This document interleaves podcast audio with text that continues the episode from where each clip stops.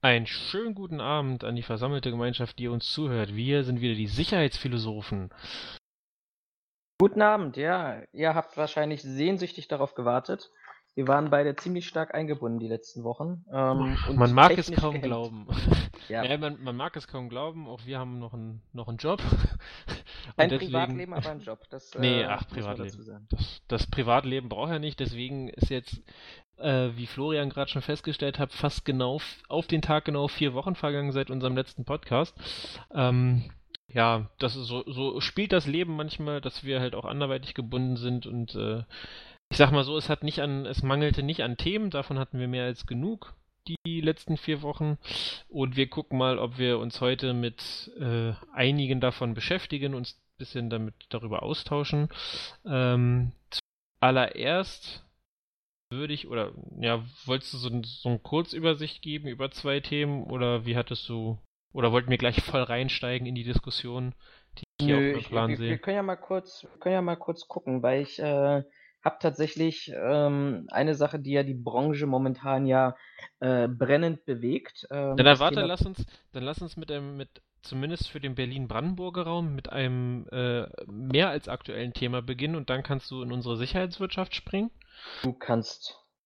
Äh, und zwar ähm, gab es am, heute ist Mittwoch, am Montag muss das gewesen sein, ähm, eine Sperrung der A10 äh, im Bereich Michendorf. Mhm. Zwar hatte ein 22-Jähriger, bin ich der Meinung, ähm, dort. Nicht Polizeibekannter? Ja, nicht Polizeibekannter, äh, Nationalität unbekannt. Ähm, ein 22-Jähriger äh, mit einer Waffe ich sag mal, rumhantiert ähm, und die Polizei Brandenburg, weil das ja Brandenburger Raum ist, hatte daraufhin die A10 in beide Richtungen gesperrt. Der Herr hat wohl auch mehrfach Schüsse in verschiedene Richtungen abgegeben. Ähm, SEK war vor Ort, äh, Diensthundeführer aus Berlin waren äh, vor Ort und nach wenn ich es richtig mitbekommen habe, der soll wohl um 23 Uhr soll quasi die Polizei alarmiert worden sein. Und am Folgetag gegen 4, 5 Uhr ist dieser Mann wohl, ähm, ich sag mal, gestellt oder festgenommen worden. Wie mein Kollege, der oder kommt da und. Ja, Moment. Äh, festge festgenommen worden. Äh, und wie mein Kollege so wunderschön formulierte heute Morgen, als er äh, mir davon erzählte, äh, da hat es dann um 4 Uhr morgens wahrscheinlich dem einen oder anderen SEK-Beamten gereicht und hat er halt den Typen angeschossen und gleichzeitig noch einen Diensthund auf die gehetzt, damit äh, der Kollege festgenommen wird. Ähm, auf jeden Fall, ja, der hat da wohl so ein bisschen um sich geschossen. Die Beweggründe sind, soweit ich weiß, derzeit noch nicht geklärt. Fest steht aber, dass dieser Herr nicht nur um sich geschossen hat, wobei das wohl Attrappen gewesen sein sollen, beziehungsweise keine scharfen Waffen. Ähm, allerdings ähm, hat äh, äh, der Täter, sage ich mal, oder der Herder, ähm, hat auf den, hat, ist von dem Polizeihund überwältigt worden, von dem Diensthund, und hat dann ein Messer gezogen und diesen Diensthund schwer verletzt. Der ist äh, dann notoperiert worden und so wie ich das bisher mitbekommen habe aus den Informationen, soll es, soll er sich auf dem Weg der Besserung befinden. Und jetzt hofft man ganz stark, dass Hund Bass heißt er, glaube ich, ähm, bald wieder genesen und den Dienst antreten kann.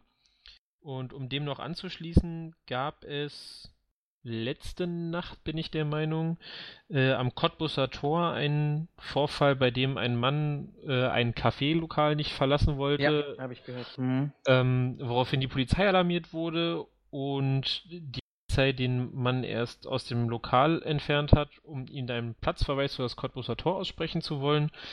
Äh, dem ist er nicht nachgekommen und als man dann versucht hat, den Platzverweis mittels körperlicher Gewalt, wie es so schön heißt, durchzusetzen, ist der Mann wohl in den Widerstand übergegangen, hat sogar wohl versucht, eine, Poli äh, eine Dienstwaffe zu, äh, äh zu, genau zu entreißen bzw. zu ja, entwenden. Ähm, sind fünf Polizisten dabei verletzt worden und zwar so, dass sie den Dienst nicht mehr fortführen konnten, was unter anderem wohl auch wieder daran gelegen haben soll, dass wohl äh, umstehende oder äh, ja, umstehende Passanten, nenne ich sie jetzt mal, ähm, äh, wohl sich mit dem Täter oder dem, dem Bedrängten, um das mal äh, ein bisschen freundlich zu formulieren, ähm, wohl ein wenig zur Hilfe gesprungen sind in Form von Solidar Solidarisierung, indem sie die Beamten mit allem möglichen Zeug beworfen haben. Sie haben die wohl nicht getroffen, habe ich heute gelesen. Scheint War ja, ja auch dunkel schon. Ja, war dunkel, die sieht man so schlecht mit Blaulicht und so. Ähm, ja, fand ich auf jeden Fall wieder sehr schön, dass die Polizei sich bespucken, beschimpfen, beschmeißen und verletzen lassen muss und äh, irgendwie, ja, ist irgendwie nicht so glücklich, um das mal neutral abzuschließen. Aber so wenn wir bei dem Thema sind, was, was, was wäre denn so die Alternative? Also andere Einsatzkonzepte oder ich weiß es ehrlich gesagt, also ich, ich bin man unterstellt mir ja gerne, dass ich äh, sehr stringent, ja, sehr direkt, sehr stringent und manchmal vielleicht auch ein bisschen äh, brutal bin. In mancherlei Hinsicht, wenn ich so meine Meinung äußere.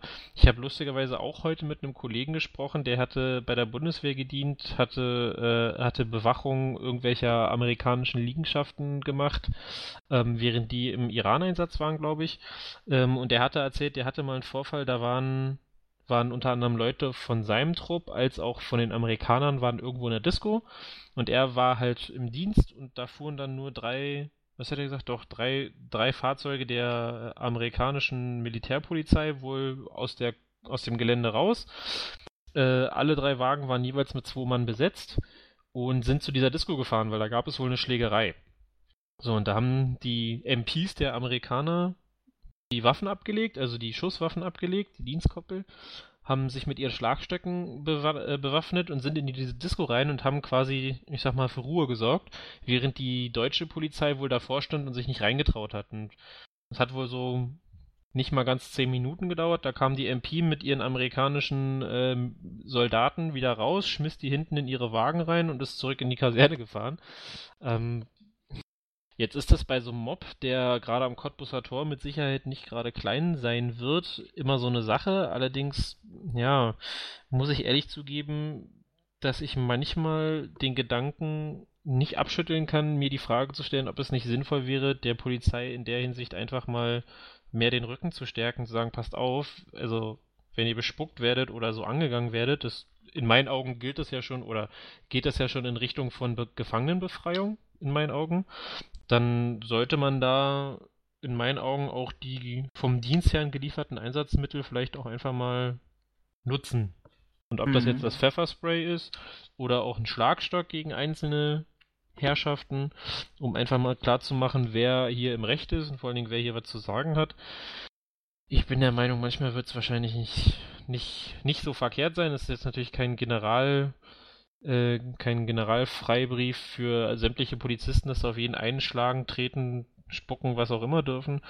Aber ich glaube, an einigen Stellen, gerade in einigen Bereichen, zumindest hier in Berlin, müsste die Polizei sich mit ein, sag mal, klaren Tätigkeiten mal wieder ein bisschen Respekt verschaffen, weil einige, glaube ich, vergessen haben, wem sie da gegenüberstehen. Und manche Menschen lernen ja einfach nur durch Schmerz und nicht durch gutes Zureden. Aber ähm, ja. Na gut, aber du kennst ja, du kennst ja auch die Videos, die, die, ich, ich glaube, Berlin ist da nochmal so, so ein, so ein besonderes Pflaster. Du kennst ja die Videos vom, vom sicherlich vom Görlitzer Park oder ähnliches, wo es mhm. zu Festnahmesituationen kam, die dann auch in Teilen ähm, geschnitten wurden, um es mal so zu formulieren. Eben tatsächlich nur die, die Aktion der Polizei siehst und nicht, warum es zu dieser Aktion kam. Ich glaube, Berlin ist da tatsächlich ein, ein ähm, besonderes Pflaster, was auch Verbundenheit zwischen Gesellschaft, Bevölkerung und ähm, ja, Staat oder Staatsvertreter, Landesvertreter angeht. Klar, ähm, und, also jetzt, und jetzt nicht nur ähm, äh, Deutsche, Nicht-Deutsche, sondern Linke, Alternative, ähm, Freidenker, Künstler etc. Ähm, ist schwierig, aber ich gebe dir recht, ähm, man muss nichtsdestotrotz äh, in solchen Situationen, vor allem wenn ich so einen Hotspot wie Cottbusser Tor habe, eine gewisse Stringenz zeigen. Also ich kann mir auch vorstellen, wenn sie am, also um das einfach nochmal mit aufzunehmen, also ich kann mir durchaus vorstellen, hätten sie diese, ähm, diese Stringenz oder diese Klarheit gezeigt am Cottbusser Tor, hätte das vielleicht auch noch schlimmer werden können, keine Frage, weil Cottbusser Tor ist nun mal so ein, so ein Bereich, wo nicht unbedingt, ich sag mal, der rechtschaffene Bürger durch die Gegend zieht, sondern das ist ja doch eher ein Klientel, dem ich mich nicht Tag und Nacht aussetzen möchte. Ähm, es hätte natürlich. Du musst es strategisch sehen, ne? Also du hast da die Hochhäuser, du hast die Hinterhöfe. Mhm. Ähm, wenn du, wenn du davon von oben angegriffen wirst, hast du, hast du da auch ein echtes Problem, ne? Klar, na vor allen Dingen, also was ich halt sehe, du hast ja gerade, weil das es ist halt nun mal ein Bezirk, wo du ja, geht mir jetzt nicht mal um Ausländer, aber wo du halt sehr viel gleiches Klientel hast, das sich halt solidarisieren kann. Und wenn du dann halt, weiß ich nicht, da, ich sag mal, zehn Polizisten siehst, die irgendwie auf jetzt lass sie mal gut sein, auf 15, 20 Leute einprügelt, siehst, dann hast du höchstwahrscheinlich relativ schnell das Problem, dass du am Cottbusser Tor oder in Neukölln ähm, sehr, sehr schnell äh, kriegsbürgerliche, äh, äh, bürgerkriegsähnliche Zustände hast. Insofern taktisch vielleicht auch nicht die beste Variante, dann den Schlagstock rauszuholen. Kann ich durchaus nachvollziehen, sehe ich auch so. Äh, es ist halt immer so ein naja, so, so ein Zwiespalt zwischen, ähm, was machen wir nun, äh, wie bleiben wir Herr der Lage und verschaffen uns den notwendigen Respekt, den man vor der Polizei haben mhm. sollte, weil wenn ich mir manchmal so ähm, Berichte oder äh, Informationen zu anderen Poli äh, Landespolizeien äh, anhöre, zum Beispiel, bestes Beispiel Bayerische Landespolizei, ähm, so was ich von denen immer höre, also da käme keiner auf die Idee, die mit Obst Dosen, was auch immer zu beschmeißen. Ähm, da gibt es auch äh, Erfahrungsberichte von, äh, von, von äh, ich sag mal, Deutschen, um gleich immer wieder dieses Ausländerklischee rauszunehmen, ähm, die von den Polizisten oder der, zum Beispiel der Bereitschaftspolizei der äh, Bayern ziemlich hart rangenommen wurden zeigte sich dann, dass das eigentlich gar nicht rechtmäßig war und dass das auch nicht, nicht in Ordnung war, was sie da gemacht haben. Aber so von dem, was ich bisher mitbekommen habe, also die bayerische Polizei ist nicht dafür bekannt, dass sie halt lange zögert, äh, ehe sie da entsprechend äh, harte Maßnahmen durchsetzen. Da muss ich mir sagen, klar ist nicht wir sind nicht bei den Amerikanern soll es auch nicht werden, aber man sollte halt einen entsprechenden Respekt vor der Polizei haben. Ob nur in Bayern, in Baden-Württemberg, in Schleswig-Holstein, in Mecklenburg-Vorpommern oder in Berlin, unabhängig davon, was für, was für politische Richtungen die einzelnen Bereiche verfolgen oder wie so generell der Personenstrom da halt ist. Nur man sollte halt einen gewissen Respekt nicht verlieren. Und wenn einige Menschen noch nicht verstanden haben, wie das funktioniert, bin ich halt der Meinung, sollte man ihnen das die eine oder andere Art und Weise vielleicht einbläuen, um zu klarzumachen, wer der Stärkere von beiden ist. Ne? Also nicht so ein Prollgehabe, ich bin der Stärkere, ich hau die aufs Maul, aber einfach mal um klarzumachen, dass sie ja immer noch die Polizei ähm, und die darf im Zweifelsfall halt auch gewisse Rechte in Anspruch nehmen, um im Endeffekt ja dann die öffentliche Sicherheit und Ordnung herzustellen. Und ich glaube, die Polizei heutzutage aufgrund von politischer Meinungsbildung etc. pp. nicht mehr in der Lage, die öffentliche Ordnung herzustellen, wie auch immer wir die definieren. Ja, wobei auf der anderen Seite, also Bayern finde ich ein sehr, sehr unglückliches Beispiel. Es ist halt ein sehr krasses Beispiel, ja. Es ist ein sehr krasses Beispiel, nicht nur, nicht nur in der Art und Weise, sondern auch, dass, glaube ich, in Bayern viel Polizeiarbeit auch durch Angst geleistet wird. Ich habe nämlich parallel mal geguckt, Bayern hat ja eins der strengsten Polizeigesetze, genau. ähm, wo bayerische Polizei sicherlich aus unter bestimmten geringen Voraussetzungen ähm, ja Pe Personen auch im Präventivgewahrsam, ähm, in zeitlich unbegrenzten Präventivgewahrsam. Genau, das ist ähm, dieses neue Gesetz, das sie vor, ich glaube, drei Und oder vier Jahren verabschiedet hatten.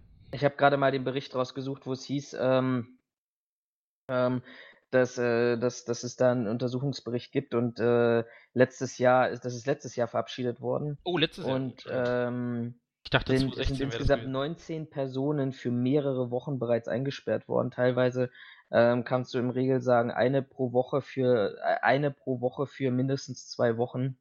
Hm. Ähm, Gut, das, das, das, meine ich natürlich nicht, ne? Also mir ja, also das, ist auch, auch, auch schwierig da. Ich, Klar, ich weiß, Frage. was du meinst, sie haben ein anderes Auftreten. Ich glaube auch aus der beruflichen Erfahrung, die ich äh, mit, mit der Polizei, sei es, sei es der Landespolizei oder, oder den, den Direktionen oder Inspektionen der Bundespolizei in, in Bayern mache, ist das ein ganz anderes, professionelleres Auftreten. Da geht es auch ganz viel um dieses Thema Ausrüstung. Darüber könnten wir jetzt auch ewig lange diskutieren, warum du in Berlin immer noch äh, wenn du wirklich sichere Ausrüstung haben willst, die von deinem eigenen Geld kaufen musst, weil der, der Arbeitgeber oder Dienstherr dir da keine vernünftige Ausrüstung stellt, während ähm, Bayern, glaube ich, jetzt schon wieder 30 Millionen investiert werden, ähm, um, um neue Helme und, und, und Schutzwesten und, und andere Ausrüstungsgegenstände zur Verfügung zu stellen. Ähm, Aber ähm, ich, ich, ich weiß, was du meinst und ich hoffe, das verstehen mhm. auch unsere Zuhörer, was, was, was du meinst. Ja, also wie gesagt, ich bin nicht der Meinung, dass die Berliner Polizei vom, von der Qualität, nenne ich es mal, ähm, wie die bayerische Polizei werden soll. Ne? In keinem Fall, also das nicht. Aber ich denke, also um das vielleicht so abschließend zu sagen, ich denke, ein Mittelmaß zwischen der Berliner Polizei, die ja doch sehr, ich sag mal, friedlich und freundlich ist, in Anführungszeichen, ähm, und äh, so ein Mittelmaß zwischen Berliner und den Bayern, die dann doch ein bisschen rigoroser unterwegs sind, würde ich der Meinung sein, ist grundsätzlich nicht verkehrt, nicht nur in Berlin, sondern auch überall anders, einfach um eine gewisse, ein gewisses Niveau und eine gewisse Autorität der Polizei zu erhalten. Aber das eigentlich, wir werden heute. Hm? Eigentlich wollten wir ja gar nicht so lange darüber reden. Nee, aber wir werden heute eine sehr polizeilastige Sendung ja, haben. Das, ähm, äh, woran das nur liegen mag, äh, man schaue sich die letzten äh, Tage an, was so alles passiert ist. Bleiben wir mal kurz noch in der Wochenrückschau, also was äh, Gerne. Äh, nicht zwei Wochen Rückschau, vier Wochen Rückschau.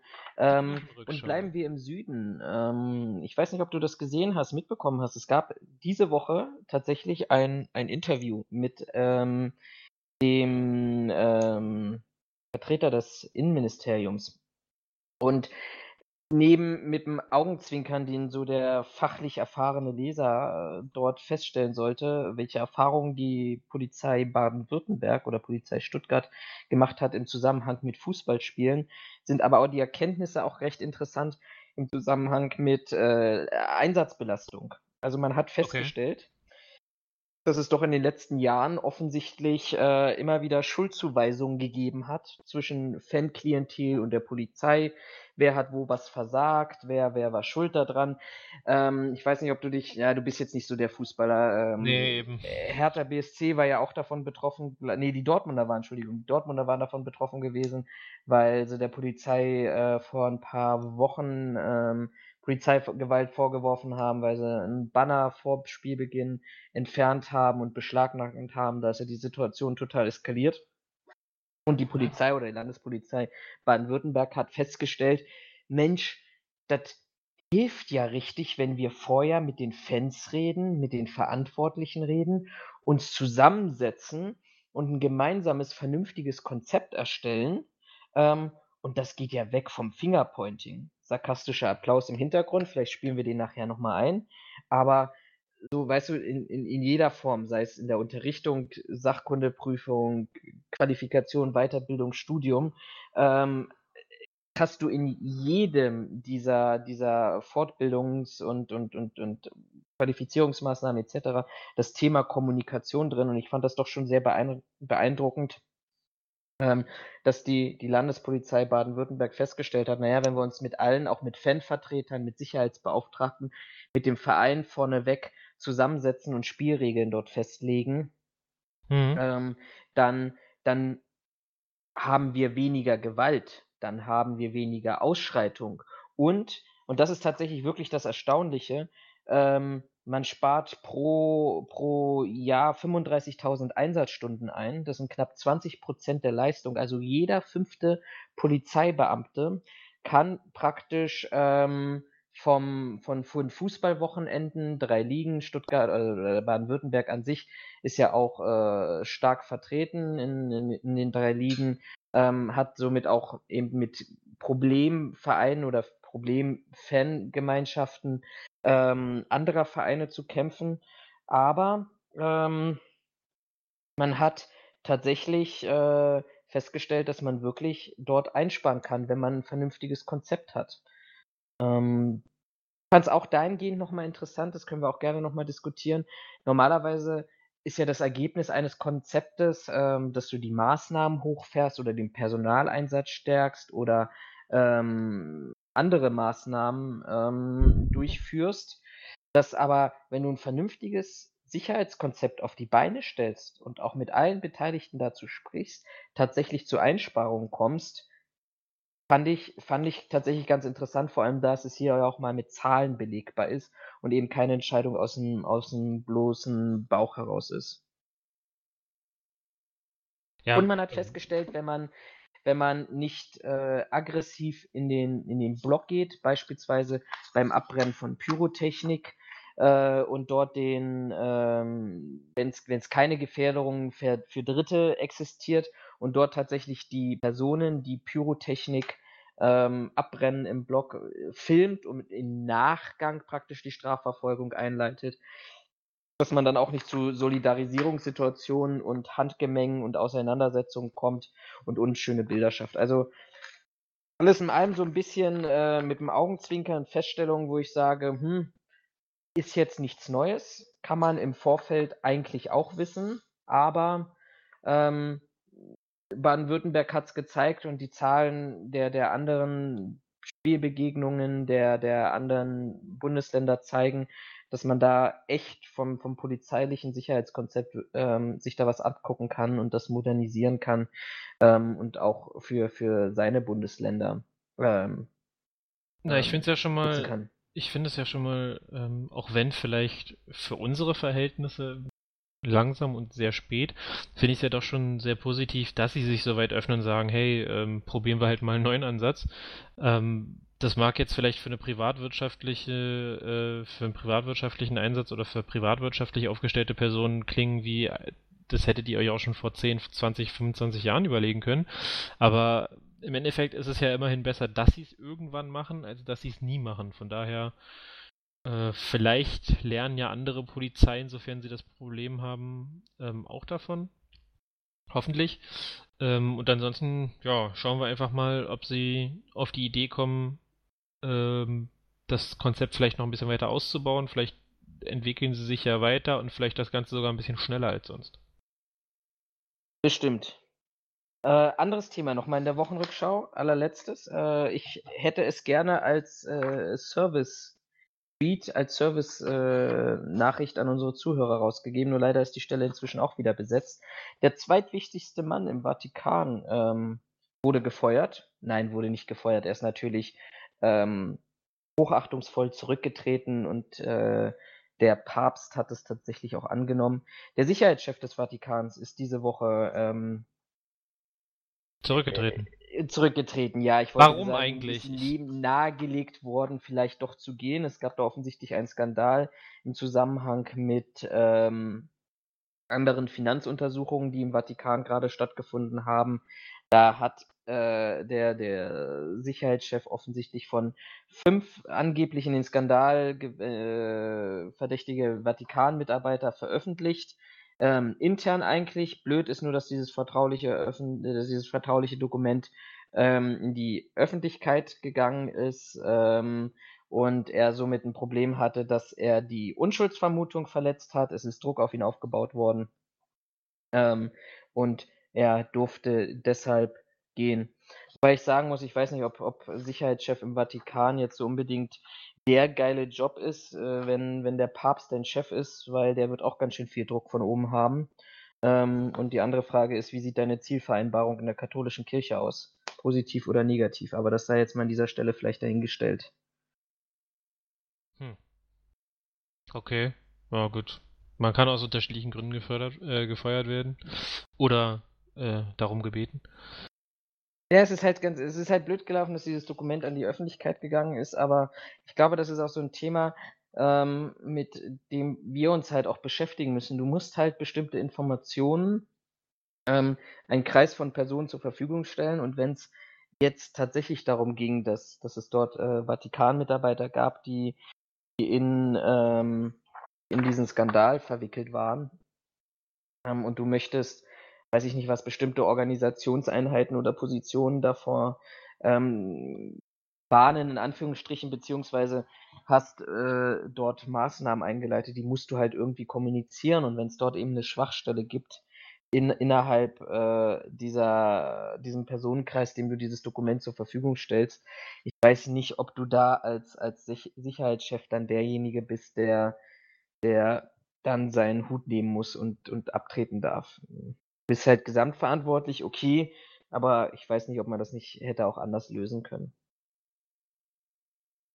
Ja, Vatikan, also finde Vatikan, also Vatikan als Stellvertreter finde ich sowieso ähm, ja nicht zwiespältig, aber schon irgendwie, ähm, weiß ich nicht, an einigen Sachen finde ich das ein bisschen paradox.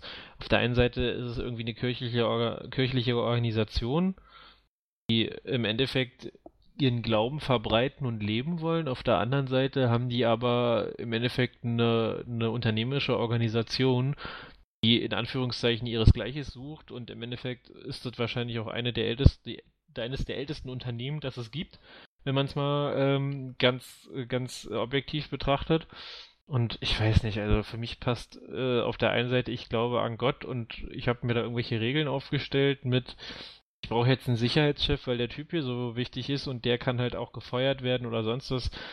Für mich ist das halt irgendwie paradox. Das ist halt so eine Sache von, ich möchte den, den höchsten Vertreter auf Erden oder wie die sich schimpfen, ähm, äh, schützen, weil das ist mein Lebenszweck, weil ich halt quasi, in Anführungszeichen, um das mal so rauszunehmen, weil ich halt äh, ja, Gott dienen will und auf der anderen Seite hat er halt Mist gebaut und dann ähm, wird er quasi entlassen. Das ist. Da, da prallen für mich zwei Welten aufeinander. Einmal diese, dieses Religionsthema und einmal, ähm, ich sag mal, das Arbeitsleben. Und das ist für mich, neben der Tatsache, dass ich kein Katholik bin und das auch nicht, also ich bin der Meinung bin, dass die schon lange keine Religion mehr sind, ähm, kann ich mich mit diesem Gedanken irgendwie nicht so richtig anfreunden, weswegen ich das immer so schwer finde. Ich glaube, da gibt es auch viel, viel ganz andere Themen, die, die viel dramatischer ja. sind. Ich sag mal, Kindesmissbrauch in der katholischen Kirche immer noch nicht aufgearbeitet und äh, andere Themen, die dort. Ähm, ja, was ja. ich ja immer, was ich ja, also hat jetzt nicht, nicht explizit was mit dem Vatikan zu tun, aber zumindest mit der, mit der Glaubensrichtung, die sie verfolgen. Ähm, was ich ja immer so schlimm finde, ist, ähm, es gab ja vor einigen Jahren, hatte der Papst, da war es aber noch Benedikt, Benedikt XVI., wenn ich mich nicht irre, ähm, der hat eine Rede im Bundestag gehalten. Äh, ich weiß leider nicht mehr zu welchem Thema, ich weiß nur, dass es da unglaubliche Diskussionen gab, warum der Papst das Recht oder ja doch das Recht bekommen sollte, das Privileg, im Bundestag zu sprechen. Weil in Deutschland gilt eigentlich nach wie vor per Grundgesetz, dass Religion und Politik voneinander zu trennen sind. Dem, Aber er ist auch eben Staatsvertreter, ne? Vatikan ist. Ja, ähm, da geht's nämlich los. Der Vatikan ist für mich eigentlich kein Staat, sondern das ist einfach nur eine Institution, die sich auf dem Berg da irgendwie eine riesige Villa hingesetzt hat.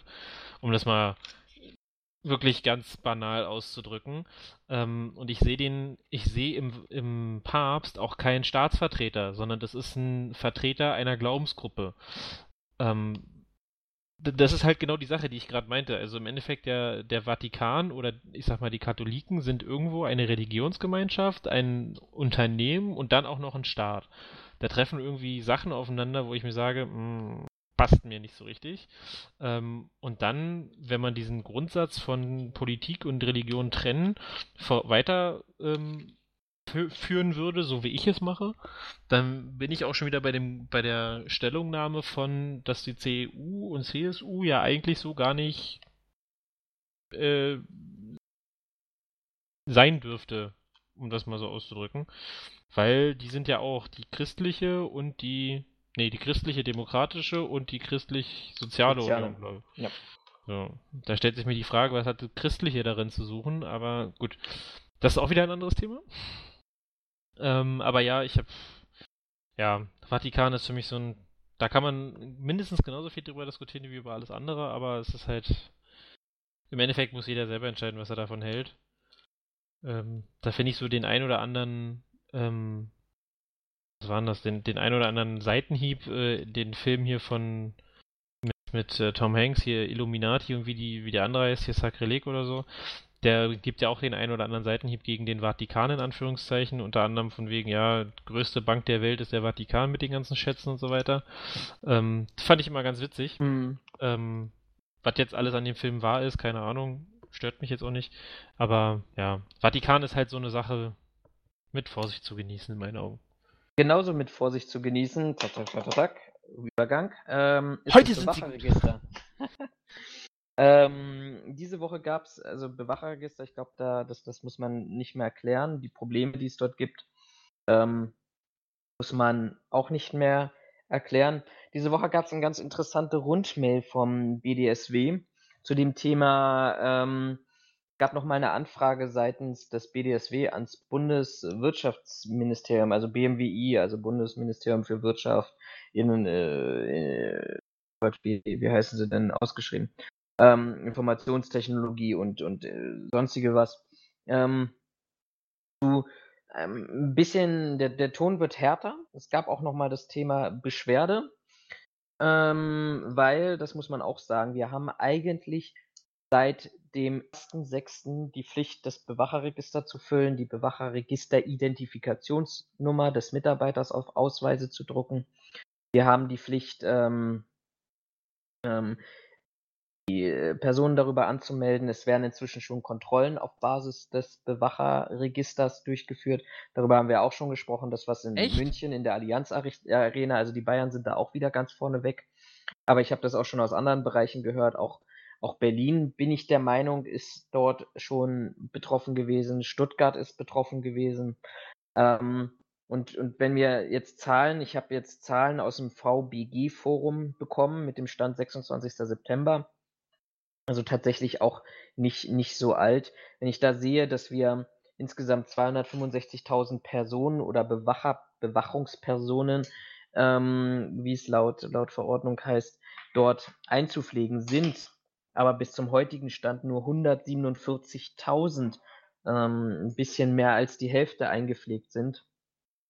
Von diesen 147.000 beziehungsweise von den 265.000 nur 47.000 durch die Wohnsitzbehörden freigegeben wurden.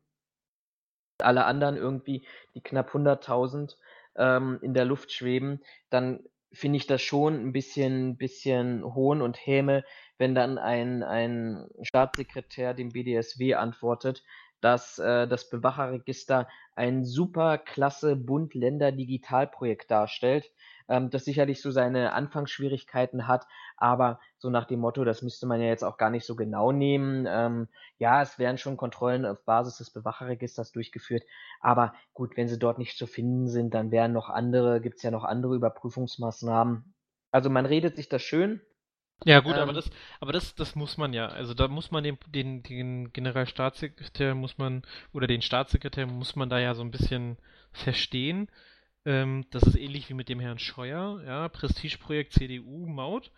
Ähm, hat ja du auch hast nicht das heute mit der CSU und CDU. Ja, ich versuche so ein bisschen wie Rezo. Jetzt müssen, müssen wir mal ein bisschen zerstören. Nee, Quatsch. Ähm, aber so, also die verkaufen die ja, in meinen Augen, der Scheuer wusste von Anfang an, dass die Maut so nicht funktionieren wird, auch wenn der vielleicht was anderes gesagt hat. Das, das wird ein Ding gewesen sein, der wusste, dass der in den offenen, ins offene Messer rennt. Warum auch immer, ob das eine Strategie hatte, keine Ahnung. Ähm, ich kann mir aber nicht vorstellen, dass der wirklich so verblendet ist, dass er nicht verstanden hat, dass diese Maut so nicht durchgeht. Und der Staatssekretär kann jetzt relativ schlecht sich in einem Interview oder in einer, in einer öffentlichen ähm, Antwort hinstellen, sagen, eigentlich haben sie recht, das Bewachungsregister ist eine totale Scheiße, das müssten wir eigentlich komplett neu aufrollen, weil was meinst du, was es dann für einen Skandal und Eklat gibt? Ja, daher. und die haben ja noch ein anderes Problem. Das BMWI, also das Bundesministerium für Wirtschaft und Energie, hat ja ein ganz anderes Problem. Die wollen ja unbedingt die Sicherheitsbranche an das Innenministerium abgeben. So. Begrüße ich ja auch erstmal die Entscheidung, weil ich glaube, in der Form, wie Sicherheit heutzutage produziert wird, sei es staatliche oder private Sicherheit, in welchen Themenfeldern wir dort unterwegs sind, gehören wir einfach auch ans Innenministerium. So, das Innenministerium hat aber schon gesagt, Moment mal, also das Bewacherregister, das war bei einer Veranstaltung vor ein paar Wochen, ähm, das Bewacherregister, ja, wir kennen die Schwierigkeiten mit dem Bewacherregister, das werden wir aber nicht übernehmen. Nicht übernehmen, solange es diese Probleme gibt. Wenn diese Probleme ausgemerzt sind, dann werden wir maximal die fachliche Aufsicht übernehmen. Was ja immer ganz schön ist, als fachliche Aufsicht kann ich immer Anforderungen stellen und beschreiben und definieren und jemand anders muss sie umsetzen und kontrollieren und nachprüfen und wie auch immer. Also hat ja der Staatssekretär dort tatsächlich auch das Bewacherregister positiv zu verkaufen, weil das BMWI hat ja auch keinen Bock mehr auf der einen Seite auf die Sicherheitsbranche und auf der anderen Seite auf dieses Bewacherregister. Aber diese Energie müsste ich doch jetzt mal nehmen und sagen, okay, ich investiere diese Energie dorthin, äh, jetzt mal in diesem Projekt voranzukommen. Und seien wir nicht, sei mir nicht böse oder alle anderen, die da zuhören, das ist keine Herausforderung. Also das, das ist eine simple Datenbank. Die haben ja noch nicht mehr, ich habe ja heutzutage noch nicht mal die Schnittstellen, wo es interessant wird, Richtung Verfassungsschutz, Richtung Landespolizei oder ähnliches. Nee, ich trage in einer, in einer Oberfläche die Daten ein, die ich vorher auf dem Formular ausgefüllt habe. Wenn ich es nicht mal schaffe, eine Datenbank aufzusetzen, dann will ich mir auch gar nicht Gedanken darüber machen, wie, wie die Schnittstellen dann definiert werden. Ja, aber ich finde, das ist auch so ein typisches, typisches, ähm, Poli äh, zumindest in Deutschland ein typisches Politiker- oder Regierungsproblem oder Politikproblem, um das nicht oft an den Menschen festzumachen.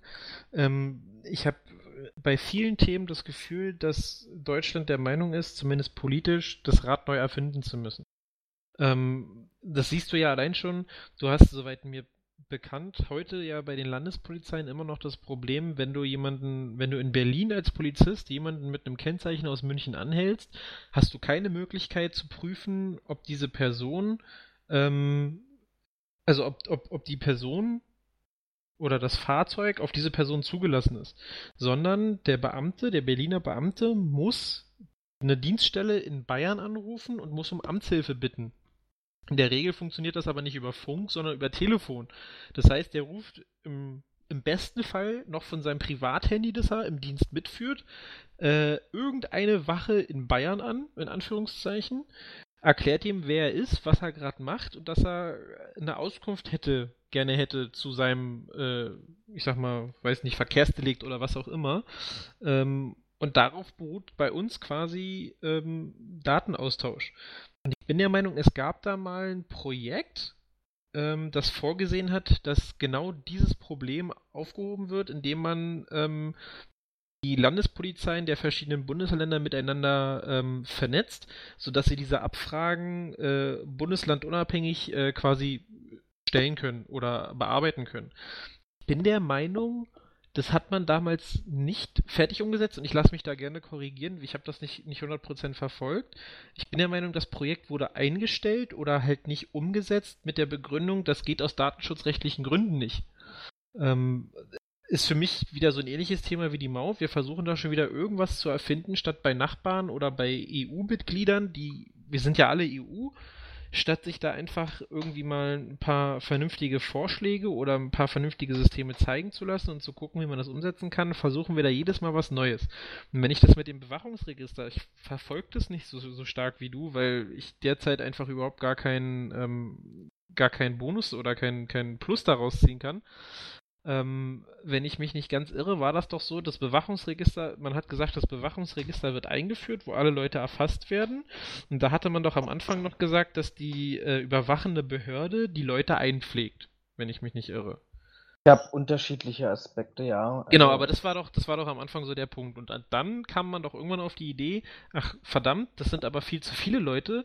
Nee, jetzt nee, nee, nee, nee, nee. Das Problem war, dass man nicht mehr wusste. Man weiß bis heute nicht, äh, welche, Bewa welche Bewachung, Bewacherpersonen, Bewacher, Bewachungspersonen ähm, überhaupt existieren und welche nicht, weil ich habe, ich habe mit Kollegen gesprochen, Geschäftsführer von mittelständischen und großen Unternehmen, die sind, die sind praktisch, die haben garantiert, und wenn die das sagen, dann glaube ich denen das tatsächlich, ihre Wächtermeldung über Jahre, Jahrzehnte ausgefüllt. Die Blatt und haben es abgeschickt. So. Und die sind dann, als das Bewacherregister hochkam, die Thematik, sind praktisch zu diese, zur entsprechenden 34a-Behörde gegangen. Übrigens weit über 2000. Thema Föderalismus, also nicht überall ist die gleiche Behörde dafür zuständig, beziehungsweise die gleiche, der gleiche Bereich. Ähm, und hat dann gesagt, ja gut, sag mal, wir müssen das alles einpflegen, welche Personen habt ihr? So, und dann haben manche gesagt, wir haben das überhaupt gar nicht erfasst. Andere haben irgendwelche Leitsordner rausgezogen. Und einer, das fand ich am interessantesten, der ist mit dem, mit dem Geschäftsführer eines mittelständischen Unternehmens ins Archiv gegangen, hat die Kiste Bewacherpersonen rausgeholt, ist nach oben und hat dann festgestellt, scheiße, die sind alle auf Disketten mein Rechner hat kein Diskettenlaufwerk mehr, also moderne, in Anführungsstrichen, äh, Bürokratie, beziehungsweise moderne ähm, ähm, ähm, IT-Leistung der Kommune, des Staates, ähm, und ist dann, äh, haben, sind dann erstmal auf die Suche gegangen, äh, wo du heutzutage noch ein Diskettenlaufwerk herbekommst, bis dann der Geschäftsführer gesagt hat, du, äh, das, dafür habe ich gar keinen Nerv, ich gebe dir meine Personalliste und die pflegen wir ein. Und daraus ist ja geworden, wir haben selbst hier in Berlin, das musst du dir vorstellen, muss, muss man sich mal vorstellen, selbst hier in Berlin sind Sicherheitsunternehmen und es gibt böse Zungen, die behaupten, die jeweiligen Bezirksämter, ähm, die dafür zuständig sind hier in Berlin, haben sich ähm, das, das Branchenbuch aufgeschlagen und haben jedes Unternehmen angeschrieben, das sie gefunden haben, was irgendwas mit Sicherheit zu tun hat, hat ein Blanko ähm, ähm, Blanko-Formular, Gewerbeanmeldungsformular rübergeschickt, wo du dann praktisch als Unternehmen und du hast als Unternehmen die Erlaubnis, die hast du vielleicht vor 20, 30 Jahren bekommen, äh, hast als Unternehmen das Blanko-Formular ausgefüllt und zurückgeschickt, damit die Bezirksämter überhaupt wussten, für welche Unternehmen sie verantwortlich sind, für welche Unternehmen sie die Gewerbeaufsicht haben. Ähm, und dann stehst du da und sagst, also, toi, toi, toi, tausendmal auf Holz geklopft, kann man froh sein, dass in den letzten Jahren nicht mehr passiert ist, als sowieso passiert ist und dass bestimmte Formen Ex des, des Extremismus und deren Vertreter als Extremisten nicht festgestellt haben, wie geil ich mich und wie frei ich mich eigentlich in der Sicherheitsbranche bewegen kann, weil ähm, und, und, und in welche Bereiche ich damit komme, weil keiner eigentlich den Überblick hat, ähm, wer ist wofür zuständig. Und dann hörst du von manchen Unternehmen, auch in Teilen, vor allem äh, äh, aus, aus äh, Norddeutschland, wo sich die Wohnsitz, Wohnortsbehörde, Wohnsitzbehörde des Mitarbeiters weigert, dieses, diese, diese, die Zuverlässigkeit zu überprüfen, weil sie sagen, ich will dafür nicht zuständig sein, also mache ich nichts. Und du als Unternehmen stehst da und sagst, ja, aber ich kann diese Mitarbeiter nicht einsetzen. Ja. Äh, also. Genau, ich hatte das, also wie gesagt, ich habe das Thema nicht verfolgt und ich hatte das nur so, also der, der Grundabriss, das ist ja quasi in meinen Augen die Vorgeschichte, dass denen mal aufgefallen ist, dass eigentlich keiner verfolgt hat, was da jetzt eigentlich der Fall ist. Ähm, und ich hatte das dann, als man dann gesagt hat, wir machen das Bewacherregister, hatte ich das so verstanden, dass ähm, äh, dass man erst gesagt hat, die Behörden pflegen ein, wer quasi gemeldet wird durch die Unternehmen und dass man dann festgestellt hat, äh, ach nee, das sind aber viel zu viele, die wir einpflegen müssten, dafür haben wir das Personal gar nicht und dass man dann gesagt hat, alles klar, also die meldenden Sicherheitsunternehmen müssen ihre Mitarbeiter selbst in dieses System einpflegen, indem sie einen Zugang bekommen. Das war doch so, oder habe ich Genau, ja, ja, ja. Also eigentlich sollten so. die, also und ja. allein, also, also jetzt mal unabhängig von den, von den Details dazu, aber nur von diesem Grundkonstrukt sehe ich doch schon wieder, dass irgendjemand, also das Bewahrerregister ist mit Sicherheit eine super Idee, keine Frage, Wenn will ich auch gar nicht kleinreden. Bin ich auch voll dafür. Ähm, aber wie man das Ding schon wieder aufzieht mit, ey, ich habe eine Idee, lass uns ein Bewahrerregister machen, okay, super Idee. Äh, aber lass uns doch mal einen Kopf drum machen, wie kriegen wir A, die ganzen Leute da rein und B, wer macht das? Und jetzt irgendwie mittendrin dann zu sagen, so, ach verdammt, das ist aber ziemlich viel Arbeit, nee, mach das mal selber. Ich weiß nicht, ob das, ob das so eine richtig geile Idee ist. Und da muss ich halt sagen, habe ich wieder diesen Beigeschmack von, wir versuchen was aufzubauen, müssen es aber unbedingt nochmal neu erfinden und viel besser als alle anderen machen und keine Ahnung ohne wirklich äh, sich mal vernünftig vorher einen Kopf zu machen, okay, wie setzen wir das um? Worauf müssen wir achten? Äh, ich gehe in eine Testphase. Testphasen finde ich super geil. Ich habe das heute auf Arbeit wieder festgestellt. Äh, eine Kollegin hatte ein IT-Problem. Äh, und weil sie im Homeoffice war, bin ich dann zu, äh, zu unserem äh, IT-Helpdesk gegangen und habe das Problem mal angesprochen und die haben mich müde angegrinst, hab gesa haben gesagt, ja, unter dem neuen Betriebssystem kann das schon mal vorkommen da haben wir noch keine Lösung, das wird noch geprüft, wie wir das lösen können. Und da habe ich halt auch gesagt, also Leute, ähm, merkt ihr eigentlich noch was? Wir können doch hier nicht einfach irgendwelche Sachen anschaffen, ohne vorher zu prüfen, ob alle meine notwendigen Systeme darauf noch, noch nicht laufen. Und dann sagt er, ja, ist richtig, das hätte man vielleicht machen sollen. Das ist so ein. ja, genau, siehst du? Das ist halt genau so eine Sache, Was die ich bei unserer wenn? Politik auch manchmal sehe. So eine Sache von, eigentlich ist das keine schlechte Idee, so ein System einzuführen. Ja, aber habt ihr das schon mal auf einem, in Anführungszeichen, auf einem Testserver ausprobiert, ob es da Probleme geht? Nee. Ja, habt ihr das mit einer Redundanz versehen, also dass ihr quasi ein System habt, auf dem ihr arbeiten könnt und dann nehmt ihr eine gespiegelte Version davon, wo ihr das quasi in einem Live-Szenario testen könnt, um zu schauen, ob das funktioniert. Nee, wir haben das jetzt einfach go live. Also wir haben einfach, wir, wir geben ihm voll, ja, aber ihr habt doch Probleme. Das, ja, das, da kümmern wir uns noch irgendwann drum, vielleicht auch nie. Da sage ich mir so, ey, ganz ehrlich, das, das könnte man um einiges besser machen. Aber gut, das ist halt Behörde. Die haben ja, die haben ihren Ruf ja nicht umsonst bekommen. Und vor allen Dingen nicht äh, durch äh, so unglaublich schnelle und gute Arbeit. Also, nicht immer. So, jetzt haben wir den halben Podcast mit äh, den äh, Breaking News verschwendet. Und haben noch gar nicht mal, aber wir haben wenig, wir, wir, haben ja diskutiert. Das ist, das ist immer das Schöne, also für die Zuhörer, die bis, bis hier noch geblieben sind. Ähm, äh, genau. Wir haben einen wunderschönen Regieplan und ich habe auch schon die Idee, dass wir irgendwie ein eine Jahresend-Special machen, wo wir vielleicht auch noch mal ein bisschen mehr über unsere, wie wir unsere Vorbereitung machen, berichten. Ähm, und da steht Wird aber immer, ein kurzer Podcast. da steht immer in der Vorbereitung äh, oder in unserem, in unserem Regieplan beim Thema Einleitung und Begrüßung, wozu übrigens der Wochenrückblick auch gehört, ähm, 15 Minuten drin. Ich äh, habe gesehen, wir sind irgendwie jetzt bei 45, 50 mhm. Minuten. Ja, 45. Äh, Von daher lass uns, lass uns doch am besten gar nicht groß weiter darüber diskutieren, sondern in die aktuellen Meldungen reingehen. Ähm, Wochenrückblick in die aktuellen Meldungen. Nee, aber ich habe genau. hab tatsächlich, das ist, ich habe jetzt noch ein spannendes Thema oder wir haben jetzt noch ein spannendes Thema. Ähm, Thema Halle.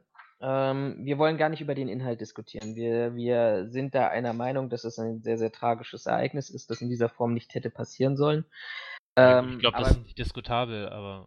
Also ja, wir, wir wollen jetzt auch ein bisschen weg von, von diesen politischen Themen und, mal, und auch mal darüber diskutieren, was, äh, was wir auch aus, aus Sicht der Sicherheit verändern können. Und da reden wir gar nicht über den Objektschutz, über den baulichen Thema, über Überprüfung oder ähnliches, sondern ähm, es kam. Warte, warte, lass uns doch zum Baulichen kurz wenigstens einen Satz sagen. Super Tür. Ähm, ich finde, das ist selbst gebaut worden, habe ich gehört. Also das, das ist keine, keine Baumarkttür oder ähnliches geworden, sondern das ist irgendwie von, von einem Gemeindemitglied.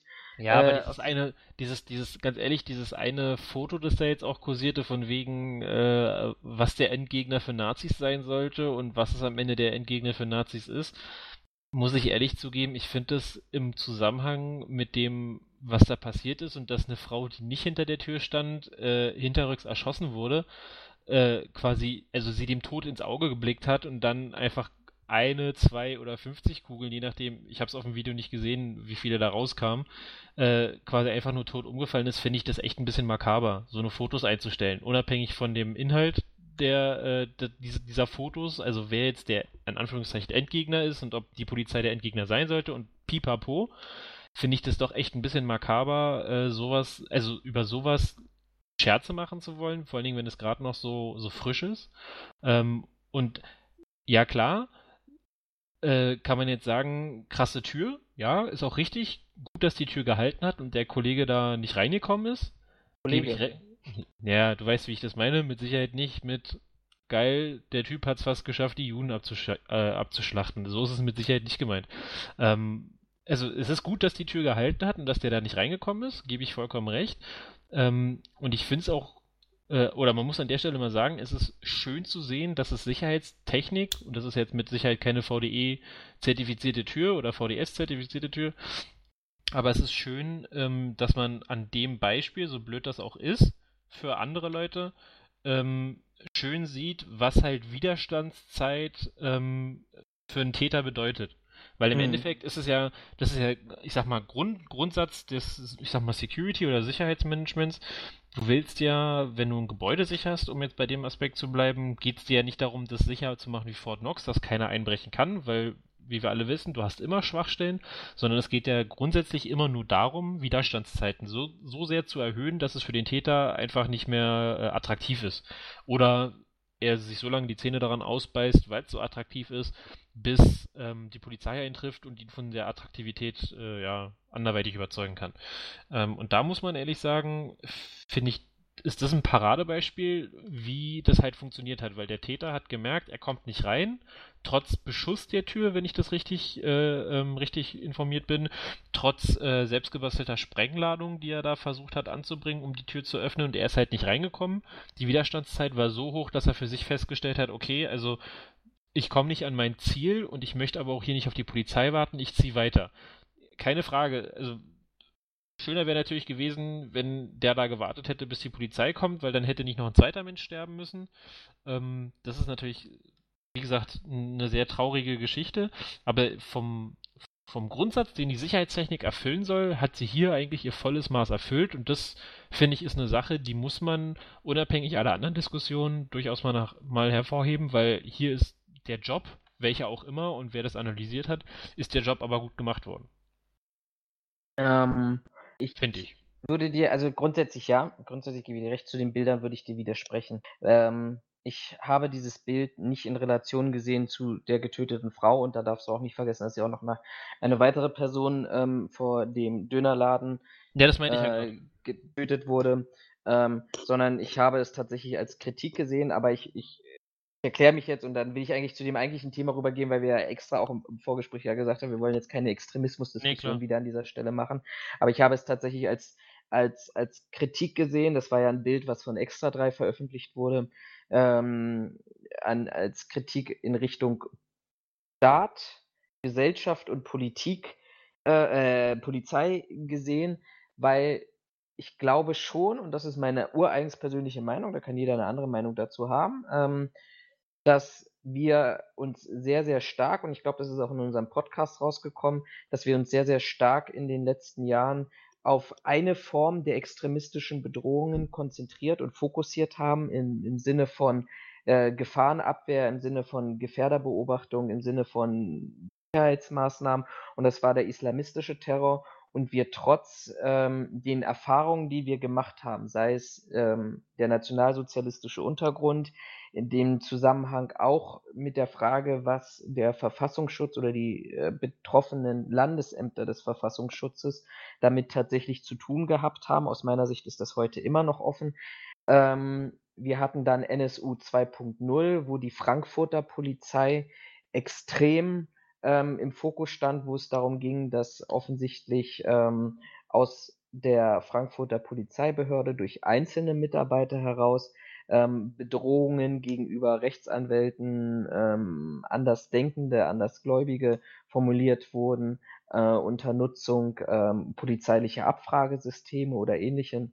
Also von daher, da ich das Bild ja auch geteilt habe, war das jetzt für mich nicht ein, ein, eine Opferschmähung, sondern tatsächlich mal den, den Finger in Richtung ähm, Gesellschaft, dazu zähle ich Politik und Polizei auch, zu zeigen und zu sagen, ich glaube, wir haben in den letzten Jahren ähm, dort ganz wenig getan, auch mal die Frage stellen zu müssen, warum diese jüdische Einrichtung an dem höchsten jüdischen Feiertag eben nicht durch Polizei bewacht wurde oder zumindest ähm, ähm, kontrolliert, bestreift etc. wurde. Ähm, und dass am Ende des Tages eine einzige schwere, selbstgebastelte Tür dazu gesorgt hat, ähm, dass das staatliche und polizeiliche Versagen ähm, äh, so zu begrenzen, dass in Anführungsstrichen nur, weil ich glaube, also nur im Sinne von, ja, man soll ja keine Menschenleben aufwägen, das will ich an dieser Stelle auch nicht machen, ähm, dass es aber nur zu zwei Opfern gekommen ist, ähm, wenn, wenn der Täter tatsächlich es geschafft hätte, in die Synagoge reinzukommen. Ich glaube, da waren 50 bis 80 Personen in dieser Synagoge gewesen. Dann hätten wir ähm, dort eine ganz andere Situation gehabt und letztendlich das Vorgehen war gleichgesetzt dem Attentäter in Christchurch in Neuseeland. Ähm, und dort weiß man ja, was in, was in der Moschee passiert ist. Ähm, das vielleicht an dieser Stelle so viel dazu. Aber ähm, Lass mich noch abschließend dazu sagen, also ich will es gar nicht groß ausführen, aber für mich war dieser Vorfall, dieses Ereignis definitiv kein Versagen der Polizei. Unabhängig von wer hat versagt oder was auch immer. Ähm, Warum? Das, äh, das wollte ich jetzt eigentlich gar nicht groß ausführen, weil das nicht unsere Diskussion sein sollte. Nur für mich ist die Polizei in meinen Augen nicht schuld daran, dass das passiert ist, was passiert ist. Also, das ist meine persönliche Meinung, das können wir in einem anderen Podcast gerne nochmal diskutieren, würde ich jetzt aber hier ungern ausführen, weil wir eigentlich ein anderes Thema hatten. Genau. So. Aber letztendlich die Polizei dort auch betroffen. Lass uns mal darüber gehen. Ähm, es gab ja unterschiedliche Zeugenberichte. Ich meine, ja, warte, kur ein kurzer Einschub noch, bevor du, äh, bevor wir da weitergehen. Im Endeffekt der Innenminister oder wie er sich selbst nennt, Heimatminister, hat ja jetzt geklärt, wer quasi schuld ist. Ja. Ist es ja die Gaming-Szene. Ähm, von daher, die muss stark beobachtet werden. Ähm, nicht irgendwelche Rechtsextremen. Ähm, ironischerweise äh, hatte ich das im Studium, da habe ich, ähm, ich weiß gar nicht mehr welches Modul das war.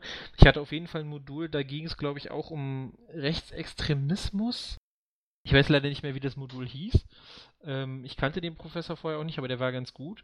Und wir haben äh, wirklich mal so die ganze Historie, ich sag mal, der, des deutschen Extremismus be, äh, beleuchtet. Und es fällt auf, dass ähm, Rechtsextremismus, wie es jetzt oft auch gesagt wird, in, in der deutschen Politik offensichtlich nicht ankommt. Also es gab ja früher mal ähm, äh, den, den Röder, hieß der. Ich komme leider auf den kompletten Namen nicht mehr. War eine große Szene oder eine große Nummer in der rechtsextremen oder in der Neonazi-Szene. Es gab da äh, auch den ein oder anderen Anschlag auf, ich glaube, in Bayern oder sogar in München direkt auf, ein, ähm, auf eine Kirmes, wo es einen Sprengstoff Oktoberfest. Ich weiß nicht, ob es das Oktoberfest Doch, das war. war. Oktoberfest, bin ich ah, okay. sicher. Ähm, wo ja in, eine, in einem äh, Mülleimer Sprengstoff platziert wurde, der, ich glaube, mehrere Menschen getötet hat. Und ich weiß, es gab dazu sogar einen Journalisten, der in Anführungszeichen Recherche betrieben, oder nicht, ich wollte ermittelt sagen, aber der Recherche betrieben hat, um mal aufzuklären, warum da irgendwie nichts bei rumkommt und der am Ende wohl irgendwie daran gescheitert ist, dass Beweise nicht unterschlagen wurden, aber plötzlich verschwunden sind, obwohl sie dokumentiert und archiviert waren. Ähm, also ich will jetzt nicht damit eine Verschwörungstheorie aufmachen oder sowas, aber so, das, dieser Kurs hat mir doch sehr stark gezeigt, dass dieses ganze Thema rechtsextremer oder rechter Terror äh, in Deutschland nie so richtig ernst genommen wird. Und da, also ich für mich habe eine Antwort, warum das der Fall ist, was es halt leider nicht besser macht, dass es so ist. Ähm, in der Hoffnung, dass wir jetzt vielleicht irgendwann mal verstehen, dass Terror halt nicht nur von links kommt oder aus irgendeiner Religionsgemeinschaft, sondern vielleicht auch äh, aus der rechten Gruppierung. Aber das war eigentlich nicht unser Thema. Ja, aber es war, war, fast, war, war, war, fast ein äh, tatsächlich äh, eigentlich schon ein Schlusswort fast gewesen. Ähm, aber nein, wir, wir, ich, ähm, Halle. Halle aus diesem Grund, warum haben wir Halle jetzt angesprochen? Weil nach Halle tatsächlich eine Diskussion entstanden ist, die ich ganz interessant finde und die ich gerne mit dir nochmal besprechen würde. Es gibt ja unterschiedliche Zeugenberichten, die sagen, ähm, dass ähm, nachdem die ersten Schüsse gefallen wurden, sind, beziehungsweise über die Videoüberwachung beobachtet wurde, dass der Täter versucht, ähm, in das Gebäude zu gelangen. Mhm. die Polizei ja informiert und gerufen wurde und äh, diese tatsächlich 10 bis 20 Minuten brauchte. Unabhängig davon, also ich habe jetzt tatsächlich keinen Bericht gefunden, auch kein öffentliches Statement eines Polizeivertreters oder des Innenministers, Frage tatsächlich beantwortet. Ich glaube, das ist auch total irrelevant, ähm, ob, ob das jetzt nachher 12, 13, 14, 15 Minuten waren für die Fragebeantwortung. Aber die, die Frage, die daraus gestellt wurde, ähm, ist, ist ganz interessant ähm, und da würde ich gerne deine Meinung zu hören. Ähm, sollte es Interventionszeiten für die Polizei geben? Ähm, da musst du ein bisschen weitergehen, weil die gute SPD-Landtagsabgeordnete Dorothea Marx ja in dem Fall äh, zitiert wird mit, ich zitiere an dieser Stelle, ähm, es muss gewährleistet sein, dass die Polizei mindestens zeitgleich mit den Rettungskräften am Einsatzort eintrifft. Zitat Ende und dann wird im Konjunktiv weitergeführt, daran müsse sich auch die Personalausstattung der Polizei orientieren. Mein erster Gedanke und der Gedanke, den ich immer noch dazu verfolge, ist, ist ja eine super schöne Idee, Frau Marx, aber wenn wir das noch nicht mal bei der Feuerwehr hinkriegen, Hashtag Berlin brennt, Ja, dann brauchen wir hier nicht anfangen, über die Polizei zu diskutieren und irgendwelche Einsatzzeiten anführen, nachdem sich dann die Personalausstattung orientieren muss. Also das finde ich. Aber das ist ja genau dieser Punkt. Also wir haben ja Hilfsfristen im Rettungsdienst. Interessanterweise, äh, ich habe sie, mir, hab mir mal heute rausgesucht, überall in jedem Bundesland, da gibt es manchmal acht Minuten, so wie in Hamburg oder Nordrhein-Westfalen. Wir haben aber auch so 15 Minuten wie in Rheinland-Pfalz letztendlich oder ähm, auch in Baden-Württemberg in Teilen. In allen Bundesländern haben wir das, außer in Berlin. Dort steht tatsächlich im Gesetz äh, drin bedarfsgerecht. Hast du, das im Gesetz, hast du das im Gesetz nachgeschaut? Äh, bin ich mir ziemlich sicher, ja. Also es gab Weil mal ich- diese sechs Minuten vor ein paar Jahren. Genau. Fünf bis sechs Ähm, Minuten. die hat man dann aber relativ schnell aufgeweicht, weil man festgestellt hat, dass man eben das, was du gerade gesagt hast, Berlin brennt, das ist ja, äh, muss man vielleicht für diejenigen, die nicht aus Berlin kommen und sich mit der Feuerwehr beschäftigen, ähm, nochmal noch mal ein bisschen näher erklären. Das ist ja letztendlich ähm, ein Projekt, ein Hilferuf der, der Kameraden der Berliner Feuerwehr ähm, zu den Themen Personalausstattung, aber auch technische Ausstattung. Da gab es ja ähm, die Feuertonne vom Roten Rathaus, die ja als Mahnwache ähm, ge- gegenüber den, den Regierungsvertretern, den Landesregierungsvertretern ähm, abgehalten wurde, ähm, um praktisch äh, auf die Situation in Berlin ähm, aufmerksam zu machen. So zusammengefasst oder glaube ich, das trifft es ganz gut ähm, in, in Zusammenhang. Unabhängig davon, ob es jetzt nun 6, 10 oder 15 Mu- Minuten sind. Es ist ja natürlich ganz interessant, dass wir ja ähm, hier, Entschuldigung, hier tatsächlich ja beim Rettungsdienst historisch alles verständlich, ähm, auch, auch, auch, auch persönlichkeitsbetroffen total verständlich. Also ich, wenn ich, wenn ich mir, weiß ich nicht, einen Arm gebrochen habe, weil es draußen glatt wird und ich liege auf der Straße, dann möchte ich nicht 20 Minuten auf den Rettungswagen warten. Noch schlimmer ist es, wenn ich Herz-Kreislauf-Probleme habe, Herzinfarkt, Schlaganfall oder ähnlichem. Ähm, dann muss ich auch tatsächlich, äh, will ich auch relativ schnell medizinische Hilfe haben. Deshalb diese, dieses, diese Thematik Hilfsfristen, da kann man nur darüber nachdenken, ob man sagt, okay, wenn die Feuerwehr selber und, und äh, die, die Gesundheitsministerien damit Werbung macht, Schlaganfall, Herzinfarkt, jede Sekunde zählt. Wenn ich dann 15 Minuten Zeit habe, bis überhaupt ein Rettungswagen bei mir eintrifft, von der Erstalarmierung, ähm, ob das tatsächlich in Relation steht. Aber unabhängig davon.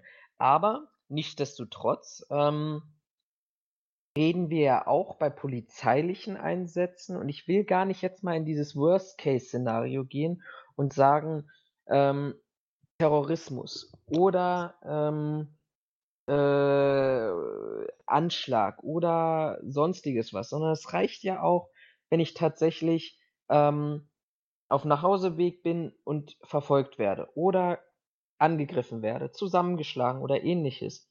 Da will ich nicht ähm, Ewigkeiten auch auf die Polizei warten, weil ich habe ja dort tatsächlich ähm, auch vergle eine vergleichbare Situation wie mit den Hilfsfristen. Und wenn ich mir mal schaue, es gab 2018, das muss man dazu sagen, aus dem Jahr 2018, ähm, eine Anfrage ähm, an die Landesregierung Brandenburg und die haben das tatsächlich auf Minute und Sekunde aufgeschlüsselt. Ähm, und wenn ich dann hier teilweise Zeiten lese bei durchschnittlichen Interventionszeiten von 29 Minuten, von 30 Minuten, von 22 Minuten, äh, 25. Also hier ist, glaube ich, keins, wenn ich das jetzt mal so überfliege, wo ich unter 15 Minuten gehe, dann ist das einfach zu viel. Und wenn ich dann tatsächlich auch noch, ähm, und deshalb können wir sehr, sehr froh sein, dass es am Breitscheidplatz keinen Zweitschlag gab. Das ist tatsächlich ein, eine Erkenntnis gewesen, die auch die Berliner Feuerwehr, ich war bei einer Veranstaltung gewesen, wo man ähm, die Erkenntnisse rausgenommen hat aus dem, aus dem, Terror, äh, aus dem Terroranschlag am Breitscheidplatz, ähm, dass man dort gesagt hat, wir, wir sind völlig falsch vorgegangen. Die Rettungskräfte waren als erstes vor Ort, in der Abdeckung, in den gesetzlichen Verpflichtungen auch ähm, Hilfsfristen zu gewährleisten, aber es war die Polizei nicht vor Ort. Ähm, dann finde ich, ist diese Forderung legitim zu sagen, ja, was machen wir denn? Wenn wir dann tatsächlich in Gedanken gehen wie Worst-Case-Szenario, wie ein Anschlagsszenario, ähm, dann ist die, die, die, der, der Rettungsdienst, der erste Rettungswagen trifft innerhalb weniger Minuten in Anführungsstrichen ein, aber die Polizei braucht 20, 30 Minuten, um, um, um, um vor Ort zu sein und dann mit einer Streifenwagenbesatzung. Also dann reden wir noch nicht mal darüber, ähm, dass da Kräfte äh, hingezogen werden, die tatsächlich ähm, in der Lage sind, so eine möglicherweise noch, noch laufende Bedrohung, lebensbedrohliche Einsatzlage zu bewerkstelligen, ähm, dann finde ich diese Forderung aus meiner Sicht zumindest echt legitim. So Monologende. Äh, gut, dass du einen Monolog gehalten hast, weil ich konnte in der Zeit nämlich nochmal hin nachgucken, weil ich nämlich der Meinung bin, es gibt eine Hilfsfrist in Berlin und die bedeutet nicht bedarfsgerecht. Äh, ich okay. habe hier gerade aus 2016 äh, eine Organisationsuntersuchung des Rettungsdienstes Berlin gefunden. Und hier heißt es, in einer Zielvereinbarung zwischen der Berliner Feuerwehr und der Senatsverwaltung für Inneres sind folgende Schutzziele vereinbart. Die gibt es übrigens immer noch, kann man sich auf berlin.de äh, auch runterladen. Es gilt eine generelle Hilfsfrist von acht Minuten für Regionspezif äh, die regionspezifisch in 75 Prozent Klasse A zentrales Berlin oder in 50 Prozent Klasse B ländliche Gebiete erreicht werden sollen. Nicht zuletzt aufgrund. Ja, aber es ist halt die Vereinbarung. Also klar soll es nicht muss, aber das ist zu erreichen, in Anführungszei äh, Anführungszeichen. Äh, Stand der Technik ist, dass die Leistungsfähigkeit und die Qualität eines Rettungsdienstes anhand der Erreichungsgrads, beispielsweise 95% der Einsätze, des Schutzziels der Hilfsmittel gemessen wird. Bla bla bla. Also, es gibt eine Hilfsfrist für Berlin und die bedeutet, äh, ich sag mal, roundabout 8 Minuten für den Rettungsdienst als auch für die Berliner Feuerwehr, wobei sie oben nochmal ausgeführt haben, dass das für den Brandschutz nochmal ein bisschen anders aussieht, nämlich da ist festgehalten, das ist aber ein etwas älterer Artikel, steht jetzt hier nicht drin, äh, bei der Brandbekämpfung müssen 14 Feuerwehrleute binnen 15 Minuten bei 90 von 100 Einsätzen vor Ort sein. Und dann steht hier, dann steht hier, das schaffen wir locker, sagt Berlins oberster Feuerwehrmann Gräfling. Wie gesagt, das ist jetzt ein Artikel aus 2015. Bei 91,3% wurde das 15-Minuten-Ziel erreicht. Das heißt, sie liegen quasi 1% über dem Minimum. Weiß ich jetzt nicht, ob man das als schlecht oder gut werten will, aber ähm, Sie also ich habe gerade mal parallel das, das Rettungsdienstgesetz für das Land Brandenburg aufgemacht. Mhm. Da ist tatsächlich ähm, da sind keine also es gibt die Begrifflichkeit Eintreffzeit.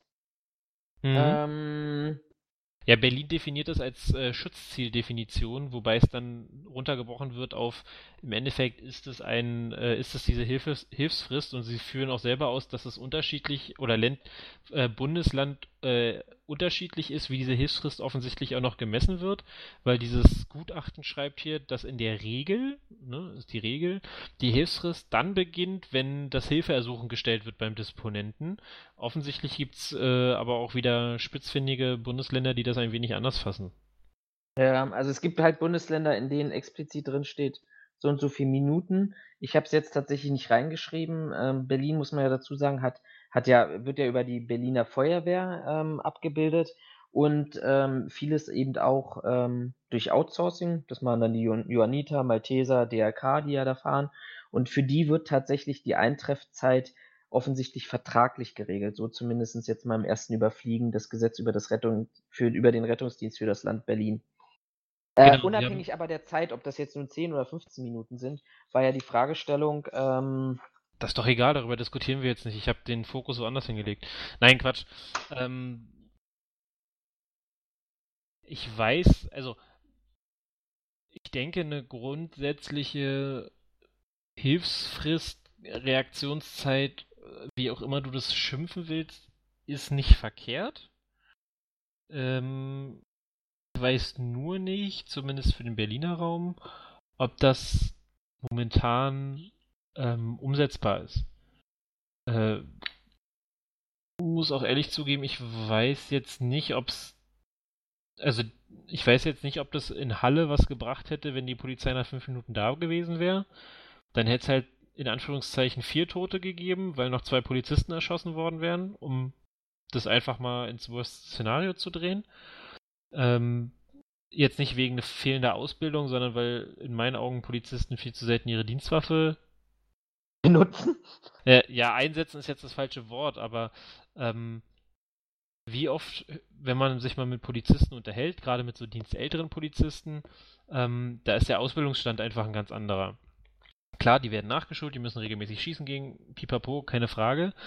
Ähm, aber wenn man mal den Vergleich zieht zwischen einem äh, Polizisten, der, ich sag mal, 2010, 2011, 2012 ausgebildet wurde, zu einem, äh, zu einem Soldaten, wollte ich schon sagen, zu einem Polizisten, der, ich sag mal, 1990 ausgebildet wurde, dann ist das Ausbildungskonzept ein komplett anderes gewesen. Und ich glaube, die Hemmschwelle, nur die Dienstwaffe aus dem Holster in die Hand zu nehmen, ist bei beiden eine gänzlich unterschiedliche. Was es in meinen Augen nicht unbedingt sinnvoll macht, Polizei zu einer bestimmten Zeit irgendwo sein zu lassen. Ähm, also jetzt zumindest hier so in so schweren Fällen. Ähm, ob ich jetzt wirklich eine Hilfsfrist für einen Verkehrsunfall brauche, oder für einen Vollidioten, der es nicht schafft, sein Auto vernünftig abzuparken. Lass ich mal offen. Glaube ich nicht. Also wenn, dann müssten wir das bei der Polizei, glaube ich, ähm, weil die einfach in meinen Augen noch viel mehr zu tun haben als äh, die Feuerwehr oder der Rettungsdienst.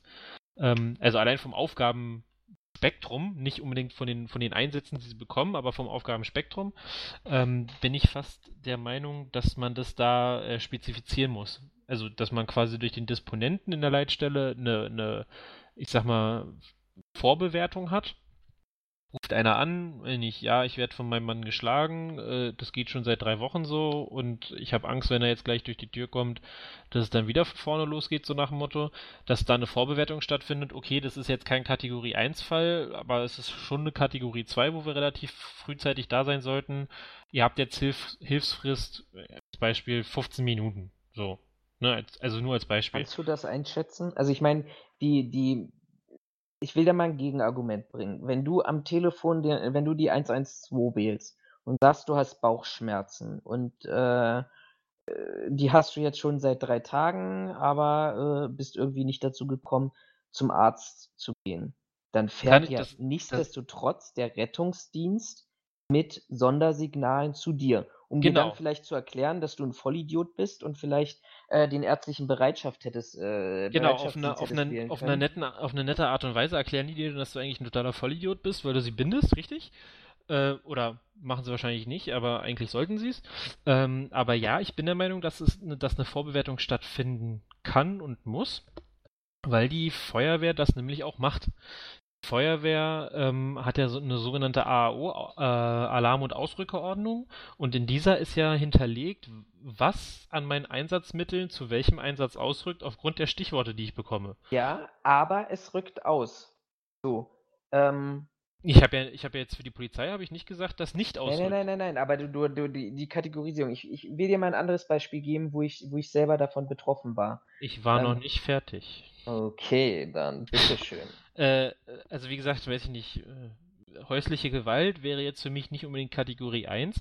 Wenn wir jetzt davon sprechen, ich habe Schüsse gehört oder weiß ich nicht, ich sehe hier einen bewaffneten Mann durch die Gegend laufen, bin ich da durchaus bei dir und sage, okay, das ist ein Kategorie 1 Fall ähm, und da muss die Hilfsfrist in Anführungszeichen fünf Minuten, acht Minuten, um es an der Feuerwehr äh, anzu, äh, anzugleichen, äh, muss acht Minuten sein. Wobei sich mir dann ehrlicherweise die Frage stellt, was sind die zu erwartenden Maßnahmen? Ähm, also ich denke, wir müssten es da auch ein bisschen weiter spezifizieren, als nur zu sagen, okay, Polizei hat bei jedem Einsatz in acht Minuten vor Ort zu sein, weil da bin ich mir 100% sicher und ich habe hab nicht die, die krassesten Einblicke in die Polizei.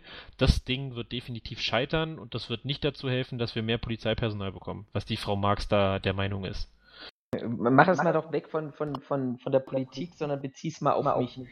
Ähm, ich will dir mal ein Beispiel geben. Ähm, ich Thema, Thema Bewertung. Bewertung. Eine Bewertung, Bewertung erfolgt ja jetzt schon. Die Bewertung, Bewertung erfolgt ja jetzt schon auf dieser Ebene zu sagen, okay, sind Sonder- und Wegerechte freigegeben oder, oder bei der, bei der Polizei, Polizei zumindest fahre fahr ich, kommt eben der nächstbeste Streifenwagen dorthin. Ähm, also da, da habe ich ja inzwischen ja, habe ich ja schon in der Leitstelle eine, oder nicht der nächstbeste, sondern nächstverfügbare Streifenwagen. Also da habe ich ja letztendlich ja schon eine Bewertung ähm, in einem, in einem gewissen ähm, Ausmaß. Ich glaube aber, dass ich, vielleicht ist das Beispiel, das du genommen hast mit der häuslichen Gewalt, wo ich mir echt schwer damit tue, ähm, weil ich einfach sage, okay, wer, wer, wer sagt denn, okay, die letzten zwei Mal hat er sie nur geprügelt und ist dann pennen gegangen? Also nur in Anführungsstrichen nicht, dass wir jetzt hier einen Shitstorm bekommen, also leichte körperliche Gewalt. Ich glaube, ähm, wir sollten unseren Titel für die für den Podcast sowieso ändern, weil ich glaube, wir uns heute sehr viel um Kopf und Kragen reden oder nee, einige unserer einige oder einige unserer Aussagen vielleicht äh, durch, durchaus falsch verstanden werden können. In, einer, ja, also, in einem ironischen wer, wer Zusammenhang. Sagt denn in dieser Situation, um mal auf dieses Beispiel zurückzukommen, dass der Typ dieses Mal nicht ausrastet und die Frau schwerst verletzt? Also, äh, ja, Schwierigkeit. ganz ich ehrlich, ich habe also, ein anderes Beispiel. Aber, aber ganz ehrlich, darauf, darauf kannst zurück. du definitiv nicht eine Bewertung stattfinden lassen, weil das wäre ja dann beim Rettungsdienst genauso. Da ist einer ohnmächtig geworden, das könnte jetzt ein Schlaganfall oder ein Herzinfarkt sein. Naja, muss es ja nicht. Der kann ja auch einfach nur in Anführungszeichen müde gewesen sein, ist halt mal kurz abgeklappt. Also. Deshalb sage ich ja, dieses Beispiel ist vielleicht doof. Also wenn du einen Verkehrsunfall nur mit Sachschaden ohne Personenschaden hast, da bin ich voll bei dir. Also da brauche ich keine Interventionszeit, da geht der nächstfreie, äh, fährt der nächstfreie Streifenwagen hin. Ähm, wobei ich auch sage, ich finde Verkehrsunfälle nur mit Sachschaden ohne Personenschaden ein in extrem interessantes Betätigungsfeld äh, für private Sicherheitsdienstleister. Das war vor fünf, sechs, sieben Jahren irgendwie schon mal so Thema gewesen, aber irgendwie konnte man sich da nicht einigen, dass die Verkehrsunfallaufnahme durch private Sicherheitsdienstleister erfolgen sollte, um die Polizei zu entlasten. Ähm, da bin ich doch, bin ich doch voll bei dir. Also ich brauche keine Interventionszeit, da geht es auch 30 Minuten, 40 Minuten, bis, bis, äh, wenn keine Personen in Gefahr sind, wenn es nur Sachschaden, wenn es nur um Aufnahme geht. Vielleicht auch wie, wie ein Wohnungseinbruch ohne Täter vor Ort. Ich komme aus dem Urlaub zurück und stelle fest, scheiße, hier ist innerhalb von drei Wochen oder in der Frist von drei Wochen äh, ist hier eingebrochen worden. Ich rufe mal die Polizei an. Bin ich ja alles dabei. Aber ich glaube, ich möchte noch mal ein anderes Argument anbringen. Ähm, wenn ich sage, ich erhöhe oder ich gebe Interventionszeiten vor, dann komme ich doch an in die gleiche gute Situation in Anführungsstrichen für Bürger und für Gesellschaft, dass ich doch dann auch aus der Landespolitik heraus entscheiden muss, wie verteile ich in meinem Bundesland die Polizeiwachen. Das bringt ja uns nichts zu sagen, ähm, okay, die, die vorhandenen Polizeiwachen werden weiter aufgebaut, statt, weiß ich nicht, stand auch in dieser, muss man sich unbedingt mal durchlesen, statt drei Streifenwagen, die pro Tag, pro Schicht raus in den Telto, weiß ich, in der Nacht sind hier zwei Streifenwagen unterwegs ähm, und haben ein riesiges Gebiet äh, abzudecken.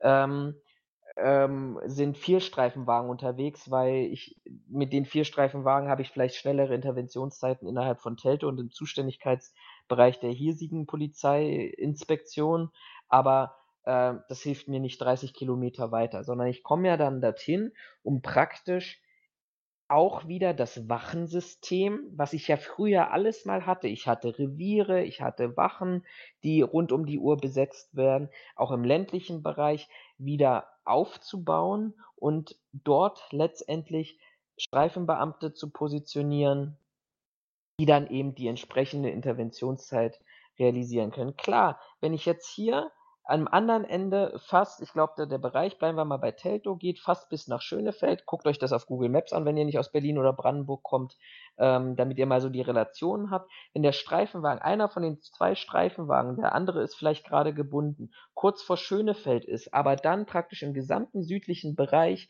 zurück nach Potsdam fahren muss oder fast bis Potsdam an die Grenze fahren muss, weil er dort einen Einsatz hat, ja, natürlich fährt der Streifenwagen 20, 25 Minuten. Dieses Problem hätte ich nicht, wenn ich eben davon weggehe und sage, okay, als Gesetzgeber gebe ich vor, dass bestimmte Interventionszeiten erreicht werden müssen. Da muss ich nämlich überlegen, muss ich nicht vielleicht noch eine Polizeiwache in Schönefeld einrichten und eine Polizeiwache kurz vor der Stadtgrenze von Potsdam, sodass ich praktisch den südlichen Teil äh, von, vom Berliner Speckgürtel entsprechend abgedeckt habe, um eben die Interventionszeiten zu ändern. Und wenn ich das mache, dann habe ich A, ein, ein tatsächlich eine Erhöhung der objektiven Sicherheit, weil ich dem Bürger per Gesetz versprechen kann, auch wenn es nicht eingehalten wird, dann habe ich vielleicht, wenn ich Vorgaben habe von 10 Minuten Interventionszeit, dann sind es vielleicht mal 17, aber es sind keine 30 Minuten, was ja, immer noch einen Unterschied macht, eins auf die Fresse. Und ich erhöhe die subjektive Sicherheit gleichzeitig beim Bürger, weil ich weiß, hier kommt eben äh, nicht einmal im Quartal ähm, mal ein Streifenwagen vorbei, weil er vielleicht die Ausfahrt von der Autobahn verpasst hat oder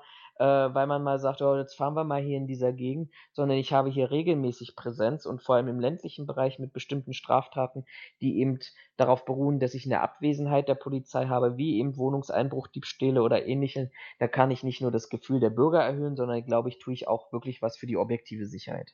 Ja, aber das ist doch ganz ehrlich also so wie du es jetzt ausgedrückt hast, ist das doch ein reines Wunschdenken. Erstens, geh doch mal auf die Straße und frag doch mal irgendeinen zufälligen Passanten, sagen Sie mal, wie ist denn eigentlich die Hilfsfrist der Berliner Feuerwehr? So, da guckt er dich blöd an und fragt, was ist denn eine Hilfsfrist? Das heißt, du müsstest ja irgendwo einen Katalog zur Verfügung stellen, in dem aufgeschlüsselt ist, wie die Berliner Polizei auf welche Aktion reagiert.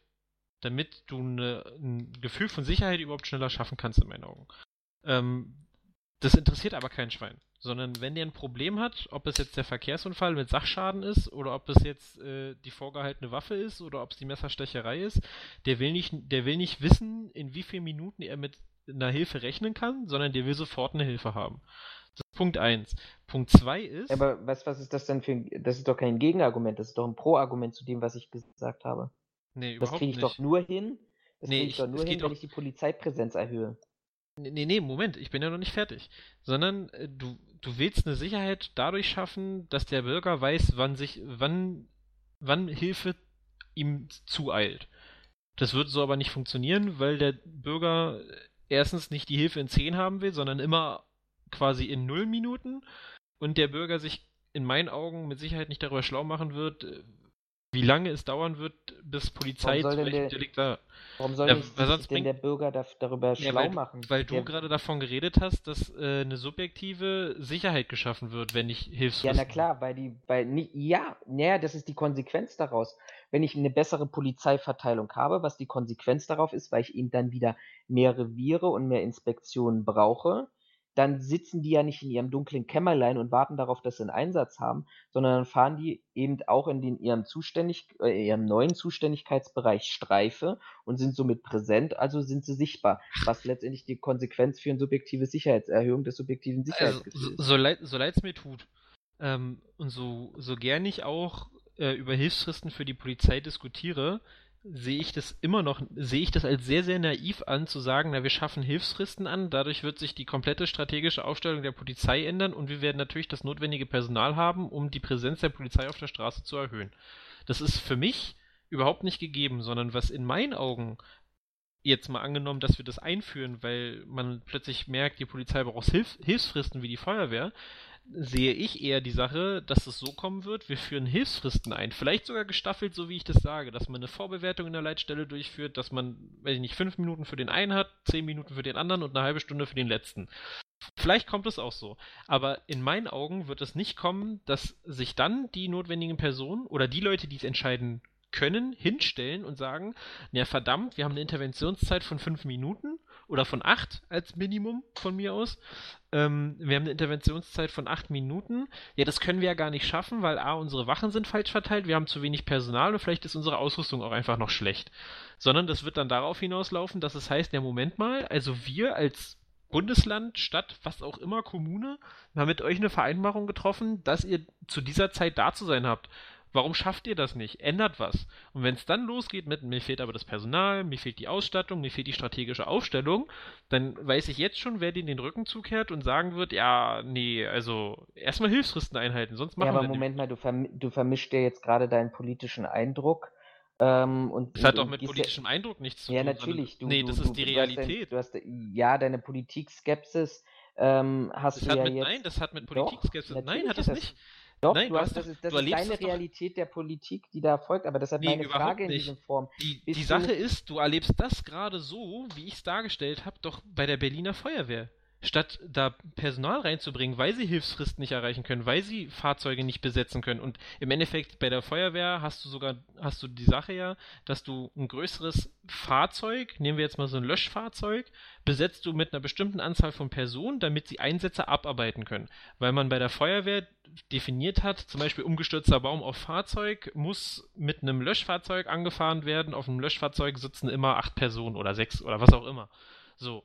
Und die Berliner Feuerwehr hat öffentlich gemacht, dass sie teilweise ihre Löschfahrzeuge nicht besetzen kann, weil sie nicht genug Personal hat. Und sie können Hilfsfristen nicht einhalten. Und ich habe bisher, solange diese ganze Diskussion mit Berlin brennt, und da geht es ja genau um diese, diese Thematik, habe ich noch nicht ein einziges Mal erlebt, dass einer gesagt hat, ach scheiße, ihr habt recht, ihr könnt es nicht einhalten, weil euch das Personal fehlt oder die, das, das Equipment scheiße ist oder schlecht oder alt oder was auch immer. Da müssen wir jetzt mal hart was gegen tun und ich habe noch nicht gesehen, dass es da eine Verbesserung gab. Und jetzt glaube ja, ich. Was ist die Konsequenz daraus? Die Kon ist die Konsequenz jetzt daraus, wir müssen das ja nicht an Hilfsfristen äh, festmachen. Ist die Konsequenz daraus, weil das sowieso vielleicht möglicherweise nicht so passieren wird, stecken wir den Kopf im Sand und, und machen da gar nichts? Nein, das habe ich nicht gesagt. Ich habe nur gesagt, dass ich, dass ich die, dass ich diese dass ich deine Darstellung von wir führen eine Hilfsfrist ein und dadurch wird alles besser so nicht funktionieren wird. Ja, ich habe ja nicht gesagt, es ist ja für, war ja keine Tatsachenaussage. Ich habe gesagt, Nein, da habe ich es auch daraus, so nicht verstanden. Dass das daraus, äh, dass, dass, dass ich da, ich, ich sehe, ich sehe das als Argument dafür, äh, äh dass, dass das möglicherweise eine Konsequenz sein könnte. Natürlich unter der Bedingung, dass ich das anständig mache. Wenn ich ja, natürlich Hilfsfristen festlege, die, die ich jetzt schon erreiche, nämlich, weiß ich nicht, 25 Minuten oder ähnliche, ja, dann macht das doch aber auch gar keinen Sinn. Aber da muss ich auch nicht darüber reden, ähm, dass, dass ich an dem Punkt, dass, dass, dass, dass die Polizei für einen Bürger da ist und, und Sicherheit gewährleistet. Ja, ähm, aber dann, dann können wir diese ganze Situation, diese ganze Diskussion ad absurdum führen. Ähm, aber mich hinzustellen und zu sagen, ich muss Hilfsfristen einführen, damit ich erkenne, ob ich strategisch richtig aufgestellt bin oder genug Das habe ich ja nicht habe. gesagt. Nein, nein, ich lass mich, gesagt, nein, lass mich zu Ende ausführen. Lass mich doch mal zu Ende ausführen. Nein, das war doch gar nicht die. Nein, das, darum geht es doch gar nicht. Aussage falsch da.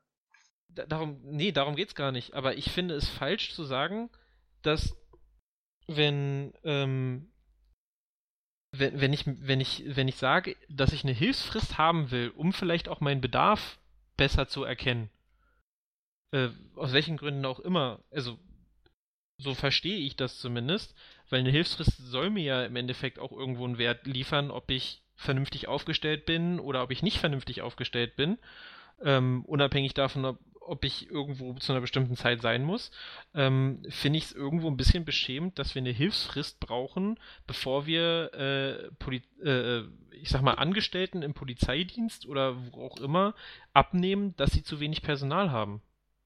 Sondern wenn der, wenn die Polizeipräsidentin auf mich zukommt und sagt, passen Sie mal auf, Herr Held, äh, das ist zu wenig, wir haben zu wenig Personal, wir können die uns gestellten Aufgaben nicht erfüllen, wir brauchen mehr Personal, dann müsste das für mich eigentlich der Punkt sein, wo ich sage, ah, okay, ihr habt zu wenig Personal, ihr könnt die Aufgaben, die euch übertragen worden sind, nicht stemmen. Wir müssen was daran ändern. Und dafür brauche ich nicht Hilfszeiten und dafür brauche ich nicht, weiß ich nicht, in Anführungszeichen auch kein Gutachten, sondern das können mir doch nur die beantworten, die tagtäglich damit arbeiten. Ja, was du machst, ist ja eine Henne-Ei-Diskussion. Du, du, du, das ist ja das, was, wo, wo ich ja gerade versucht habe, dir, dir in die Parade zu fahren. Du sagst, wir nehmen die Hilfsfristen, um dann festzustellen, dass wir, ähm, dass wir äh, nicht das Personal und die Ressourcen und die, die Möglichkeiten zur Verfügung haben. Ja, aber so genau wird es kommen. Ich, ja, aber jetzt das, dann vermisch nicht das, was, was du erwartest, was so kommen wird, mit dem, was ich sage sondern ich sage, wir, wir, haben, wir sind jetzt an einem Punkt festzustellen, dass wir eine veränderte Sicherheitslage haben, dass wir mit, mit neuen Bedrohungen zu kämpfen und zu tun haben und haben jetzt statistische Daten, siehe in Halle 10 bis 20 Minuten, siehe Brandenburg bis zu 30 Minuten, siehe Thüringen, Baden-Württemberg, sonst irgendwas auch bis zu 20 Minuten, dass diese Zeiten überhaupt nicht einreichen. Ich bin bei, äh, reichen. Ich bin bei dir, dass man sagt, okay, dass die Bevölkerung jetzt nicht sagt, äh, daraus sagt, ja, dass daraus eine Diskussion, eine Gesellschaftsdiskussion entsteht, ähm, dass, dass eine, eine politische Diskussion daraus entsteht. Also was passiert, wenn ich, wenn ich sage, okay, ich komme mit einer gesellschaftlichen Diskussion nicht dorthin. Übrigens, das ist ja, das, das Traurige ist ja, dass sich da nicht eine Gewerkschaft der Polizei hingestellt hat und gesagt hat, wir sind schlecht aufgestellt, äh, sondern ähm, eine einzige politische Person, die dort vertreten war. Aber davon mal unabhängig, ähm, dass man sagt, okay, um dieses Manko zu beseitigen, ähm, müssen wir eben klare Vorgaben machen, ähm, in, in welchen Zeiten bestimmte Einsätze abzuarbeiten sind. Und wenn ich eben, das ist wie mit kleinen Kindern in der Erziehung, wenn ich eben da zu dem Ergebnis komme, das Kind ist nicht selber schlau genug, das zu erfahren, jetzt schon wieder äh, missverständlich, aber dann, dann muss ich eben eine Regel machen und diese Regel, dass daraus dass die irgendwann aufgeweicht wird oder dass die sich daran nicht gehalten wird, ist ja das ein oder andere. Aber ich sage, wir sind jetzt an einem Punkt, worüber wir diskutieren müssen, welche Form der polizeilichen Sicherheit möchten wir denn in dem Bundesland, in, in Deutschland, auf welcher Ebene ich das überhaupt betrachten möchte. Ähm, und ich glaube nicht, dass wir sagen können, das, was, was jedes Mal passiert, wir bekennen uns zu unserer Polizei, wir bekennen uns zu mehr zu mehr Sicherheit, wir bekennen uns zu mehr Rechten, wenn am e, also Rechte, Polizeirechte, ähm, Eingriffsrechte, in, in Grundrechte etc.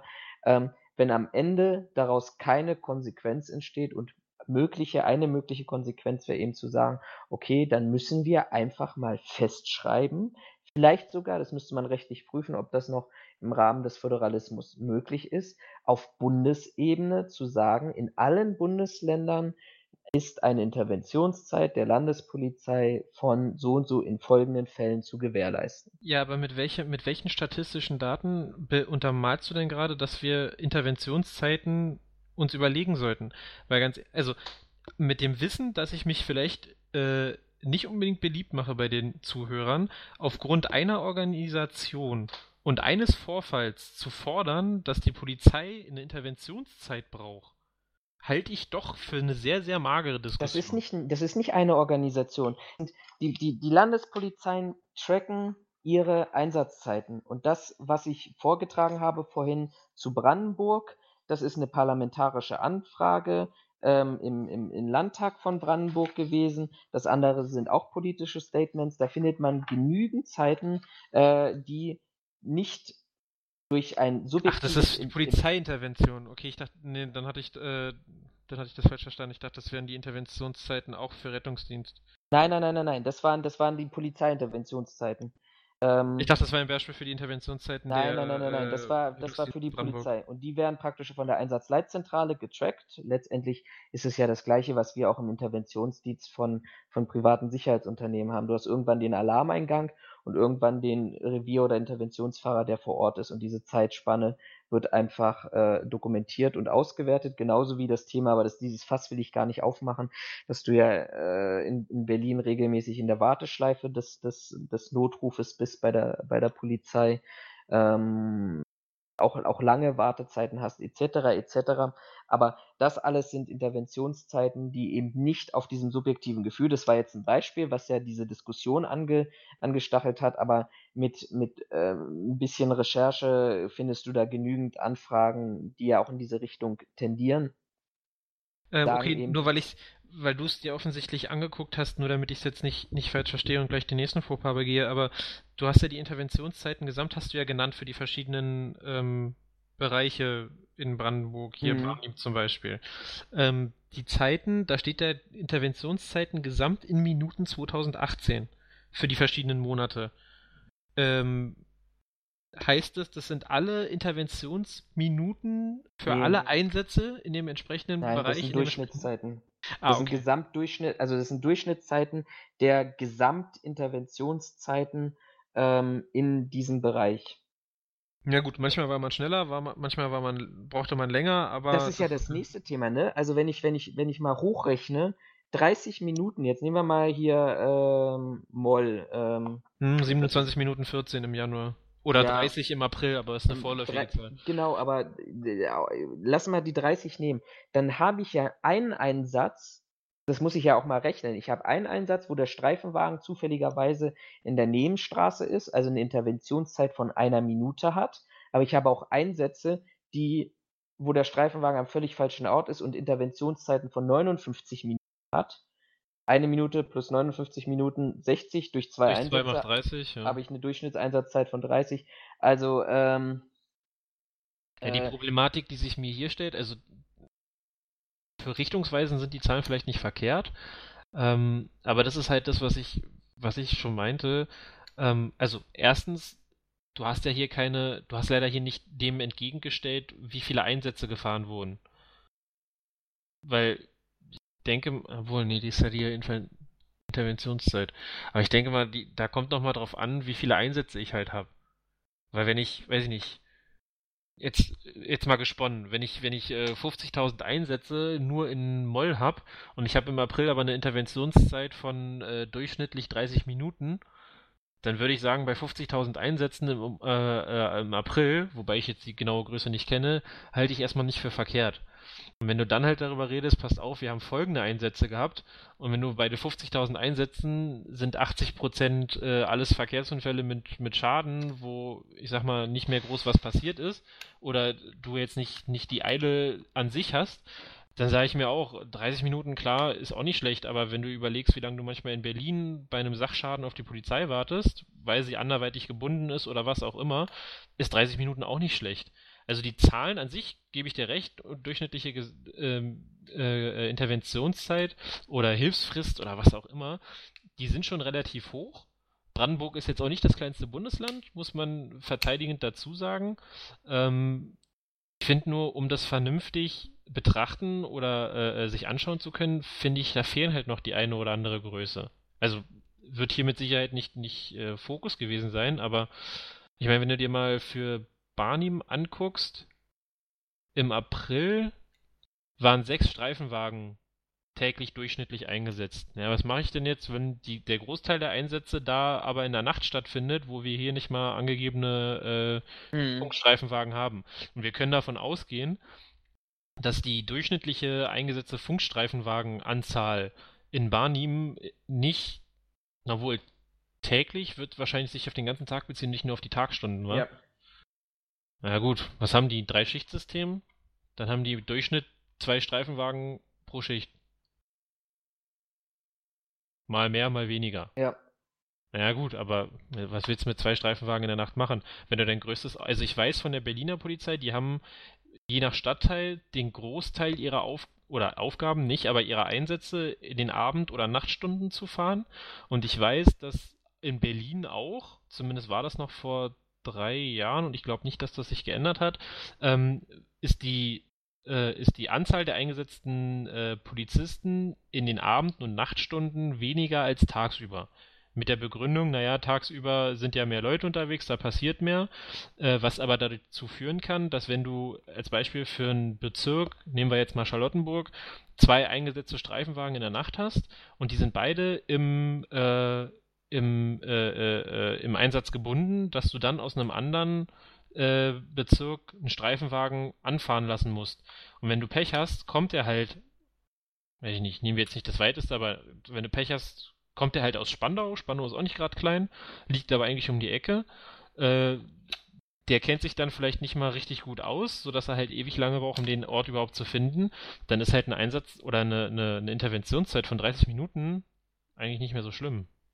Also, weißt du, was ich meine? Es kommt aus der, ja, ich, Mir fehlt die ich, Real, also ich verstehe verstehe, deinen rationalen Ansatz, aber die ich Relation sage, fehlt mir. ich, ich, ich bin, ich bleib dabei, dass ich sage, bei dieser Thematik, wir können das bei ganz vielen anderen Thematiken ganz anders betrachten, aber wenn jemand den polizeilichen Notruf wählt, dann braucht er erstmal Hilfe und wenn ich dann wirklich durchschnittlich habe, ähm, ich habe halt mein, mein Thema, ne? Also ich bin ja momentan auf dem Land in Anführungsstrichen ähm, und wenn ich hier wirklich mitbekomme, natürlich, ich gebe dir recht, in 95, 80 Prozent der Zeit ist Teltow, Kleinmachnow, Stahnsdorf hier stinke langweilig. Passiert nichts. Da Mhm. reichen vollkommen diese zwei Streifenwagen, vielleicht dann nochmal drei Streifenwagen, reichen vollkommen aus. So. Aber es gibt halt in dieser Gesamtbetrachtung musst du halt eben gucken, und wir hatten jetzt vor ein paar Wochen diesen Fall gehabt, da ist am S-Bahnhof Teltow ähm, ein Busfahrer zusammengeschlagen worden, der hat sich dann auch noch verletzt, weil er versucht hat, den Täter festzuhalten, zu verfolgen, unabhängig davon, was da in Eigensicherung vielleicht schiefgelaufen ist. Ähm, aber der Stand der Busfahrer, der Hilfe brauchte, der mit, mit Zeugen da und eben weiß in dieser Situation eben nur diese, an diesem Schicht, diese zwei Streifenwagen ging, gab, brauchte der, ähm, musste der zusammen mit dem Rettungsdienst eine Stunde lang warten, bis eine Streife frei war, die ähm, dort die Aufnahme gemacht hat. Und dann habe ich ja nicht nur dieses Thema, okay, jetzt bin ich Betroffener einer Körperverletzung, ich, ich, ich hätte gerne Hilfe, sondern ich habe ja auch das andere Thema, ganz ehrlich, Strafverfolgung, Nahbereichsfahndung, diese ganzen Themen kannst du vergessen. Und dann rede ich nur über eine in Anführungsstrichen Körperverletzung, wo der Busfahrer äh, vielleicht nicht schlimm verletzt wurde. Und da bleibe ich eben dabei. So, jetzt habe ich dort vielleicht, weiß ich nicht, Feldtoranschlag betrachte ich relativ gering, aber ich habe eben irgendwo anders schwerwiegende Amoklagen oder das Beispiel, was du vorhin hattest, die A10. Und da sind so viele Themen dabei, wo ich mir sage, okay, Diensthund muss aus Berlin angefordert werden. Das SEK kommt ähm, entweder aus Cottbus oder aus Potsdam, je nachdem, welches Team in Bereitschaft ist, zumindest für den südlichen Teil von Brandenburg. Braucht auch seine Zeit. Und ich habe dann Einsätze, wie du es eben eingangs beschrieben hast, die eben über fünf, sechs Stunden gehen. Ähm, eben nicht, weil ich dann gerade in der Verhandlung bin und den Täter versuche zur Aufgabe zu bringen, sondern weil ich einfach in der Situation bin, wo mir die Ressourcen und die Mittel fehlen, um adäquat und schnell handeln zu können.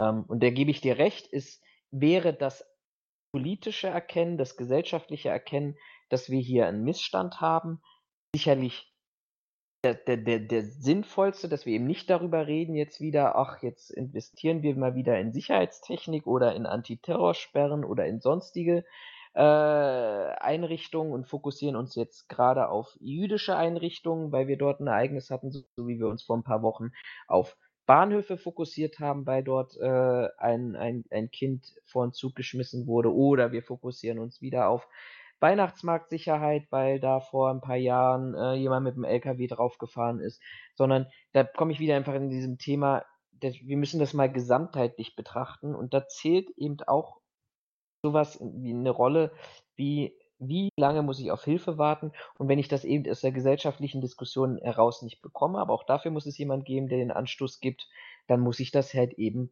mit Paragraphen hinterlegen. Das ist nichts mehr, als ich tatsächlich in dieser Diskussion ausdrücken wollte.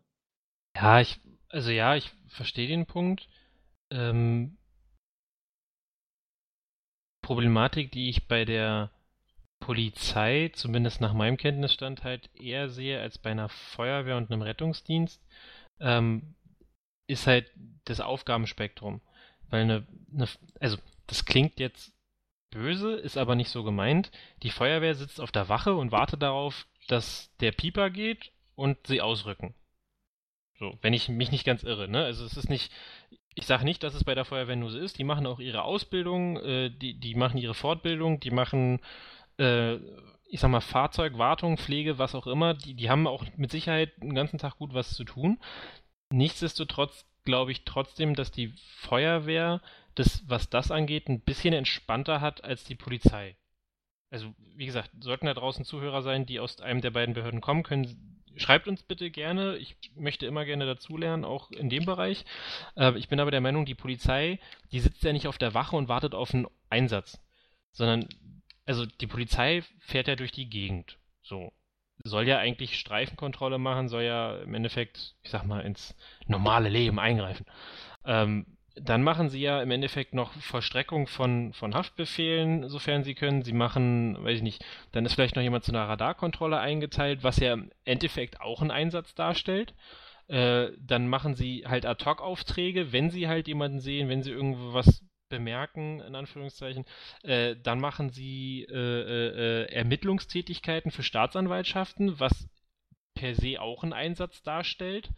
Äh, und dann machen sie halt wirklich die Sachen, also die brennen, wenn man das, wenn man das so bezeichnen will, wie jetzt zum Beispiel die Sache mit Michendorf. Und ich weiß nicht, ob es da wirklich so einfach ist zu sagen, naja, aber ihr müsst bei jedem Einsatz, den ihr fahrt, acht Minuten halten. Also, ne, wie gesagt, auf die acht Minuten kommt es mir jetzt nicht an, das ist halt ein gutes Beispiel gerade, weil es für die Feuerwehr halt so passt und die Forderung war ja, oder die Überlegung war ja, ob sie nicht zusammen mit dem Rettungsdienst eintreffen sollen.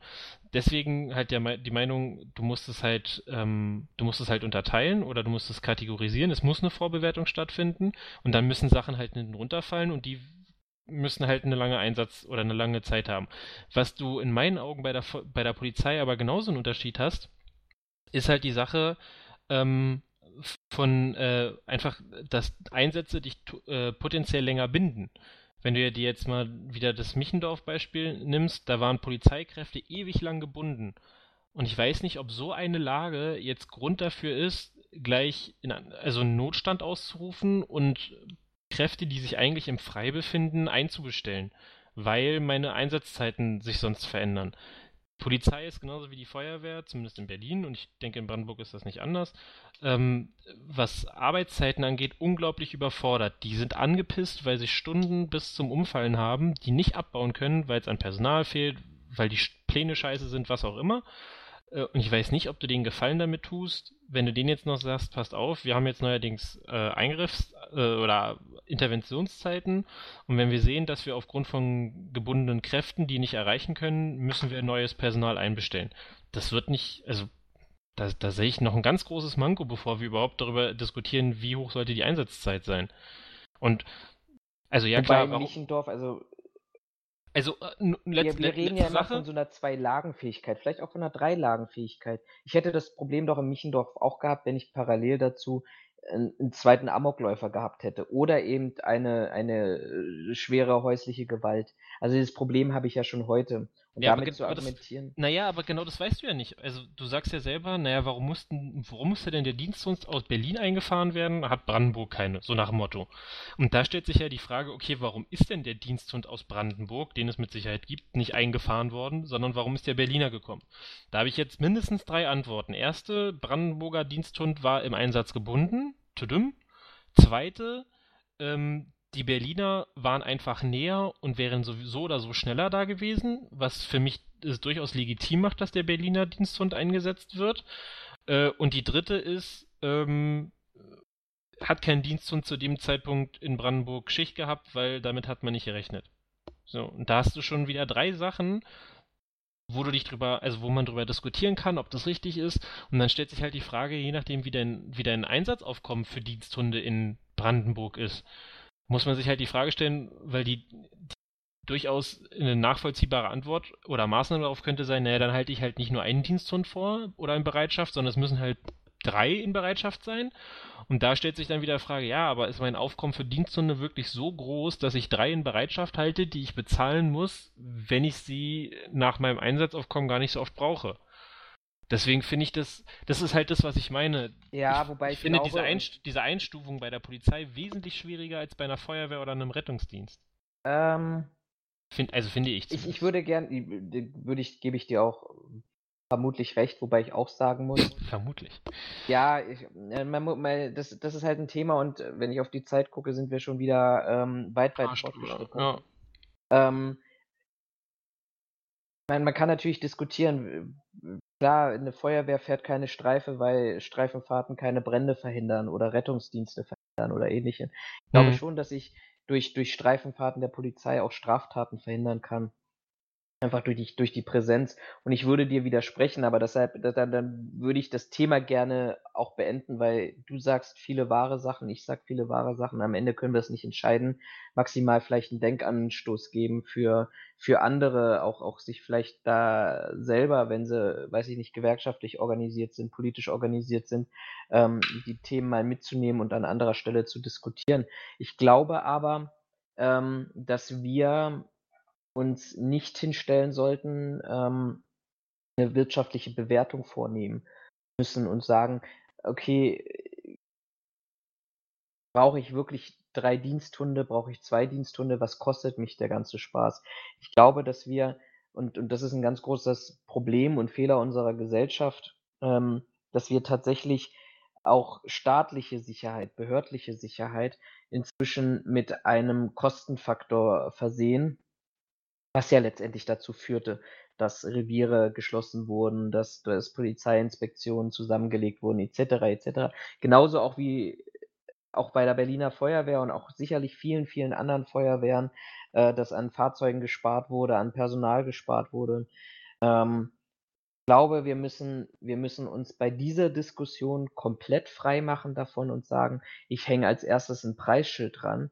Wir müssten viel mehr darüber reden und sagen, was brauchen wir, was versprechen wir unseren Bürgern und ähm, wie hat sich vielleicht ähm, so in der Retrospektive, in der Evaluation zu gucken, was, was hat sich denn verändert, seitdem wir eben an diesen Einsparmaßnahmen umgedoktert Ja, aber haben, was auch Überstunden angeht, was Sicherheitsgefühle angeht, etc. Die kommen ja nicht von irgendwoher, sondern die kommen eben aus so einem gewissen Trend heraus. Und ich glaube, dass wir, dass wir dann auch darin investieren sollten, ähm, dass, dass wir ähm, Sicherheit, ob, ob im Bereich des Brandschutzes, im Bereich der öffentlichen Sicherheit oder privaten Sicherheit, dann nicht mehr mit dem Preisschild versehen, sondern wenn wir sagen, wir haben den Bedarf da, dann muss ich auf gut Deutsch den Arsch in der Hose haben.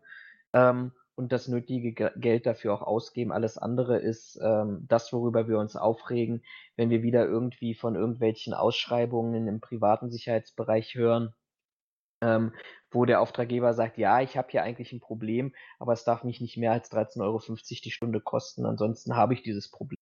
Das ist ja hm. letztendlich aus meiner Sicht die gleiche Thematik. Nee, ich finde nicht, dass es die gleiche Thematik ist. Ähm, also ich gebe dir recht, natürlich sollte man da kein Preisschild dranhängen. Gebe ich dir grundsätzlich recht.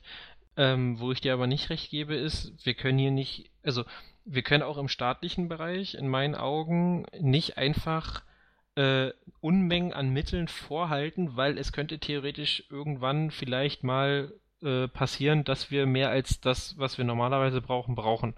Das, also, das ist ein Start, keine Frage, und da sollten wir auch nicht nicht 100% auf die Kosten gucken, sondern da sollten bestimmte Sachen stehen, keine Frage.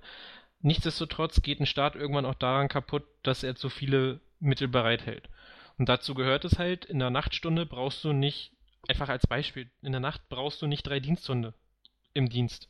Weil das Einsatzaufkommen nach dem, was du aufgezeichnet hast, wie gesagt, ich weiß nicht, ob es genau so ist, aber ich bleibe mir bei dem Beispiel, ähm, wenn du feststellst über einen Zeitraum von, ich sag mal, drei Jahren, und ich bin sicher, dass die Einsatzdokumentation das hergibt, wenn du feststellst, dass du in der Zeit von 22 bis 5 Uhr morgens äh, für Diensthunde keine großen Einsätze hast oder nur gering wenige, dann ähm, halte ich es für unsinnig, da drei Diensthunde einzusetzen und zu sagen, ihr müsst jetzt aber in der Zeit im Dienst sein, wenn für die das Einsatzaufkommen überhaupt gar nicht adäquat ist. Und dann kannst du halt einfach zu so einer Situation, kann es zu so einer Situation kommen, dass ähm, du einen Diensthund brauchst, der aber gerade an der Maßnahme gebunden ist und du dann halt Hilfe brauchst.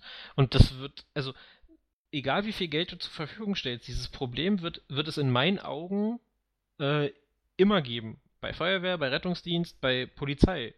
Ähm, weil ich da auch der Meinung bin, dass du Leute einfach nur, um irgendwas bereitzustellen, vorhältst, halte ich nicht für sinnvoll. Also unabhängig davon, also da geht es nicht darum, ein Preisschild draufzusetzen, eine Wirtschaftlichkeit zu erhalten oder sonst irgendwas, sondern das, das, also du führst ja das ganze Ding ad absurdum. Warum soll denn da einer sitzen, der nichts zu tun hat? Da kann er auch zu Hause Freizeit machen. Was ich der Meinung bin, mit Sicherheit dem, dem Beamten äh, da auch ordentlich zugutekommen wird, wenn der mal seine Familie sieht. Weil der wird sich nicht drüber freuen, wenn er seinen Arsch platt sitzt äh, in seinem Büro, weil er halt keinen Einsatz hat und mit Sicherheit ist das nicht immer so, ähm, äh, und stattdessen nicht bei seiner Frau und seinen Kindern sein kann oder bei seiner Freundin, was auch immer. Ne? Aber also ja, ich gebe dir recht, Wirtschaftlichkeit darf nicht der nicht der, äh, der der führende Gedanke sein, aber ich, ihn komplett auszusparen halte ich auch für sehr sehr gefährlich. Wollen wir ähm, schon mal das Diskussionsthema für nächste Woche, nicht, nicht nächste Woche, für die nächste Folge mitteilen. Das fällt leider heute runter. Ich hätte sehr gerne mit dir noch über äh, die Thematik diskutiert, ähm, ob wir, ähm, was wir, oder die, die Fragestellung, was wäre, wenn äh, Sicherheitsverantwortliche äh, persönlich für Sicherheitsvorfälle haften würden. Lass uns das gerne nochmal aufnehmen. Ähm, dann kann ich mich nämlich auf das nächste Thema auch besser vorbereiten, weil ich den Artikel, ich wollte ihn lesen, ich habe es nicht geschafft.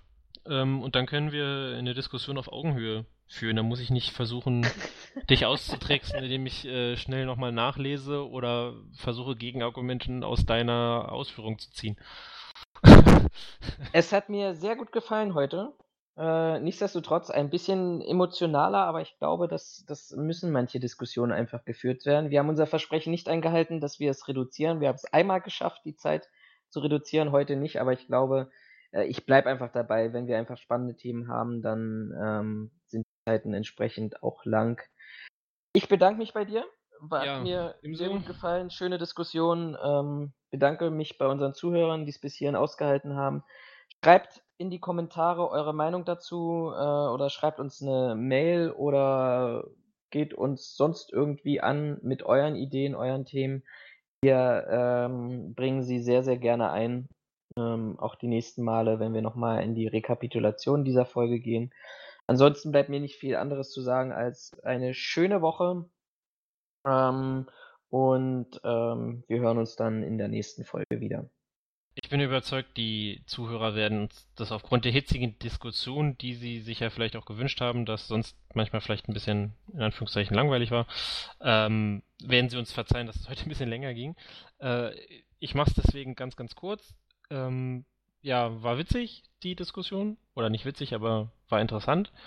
Ähm, ich hoffe, dass jeder irgendwie ja, seinen Teil mit rausgenommen hat. Schreibt uns gerne, wie Florian schon gesagt hat.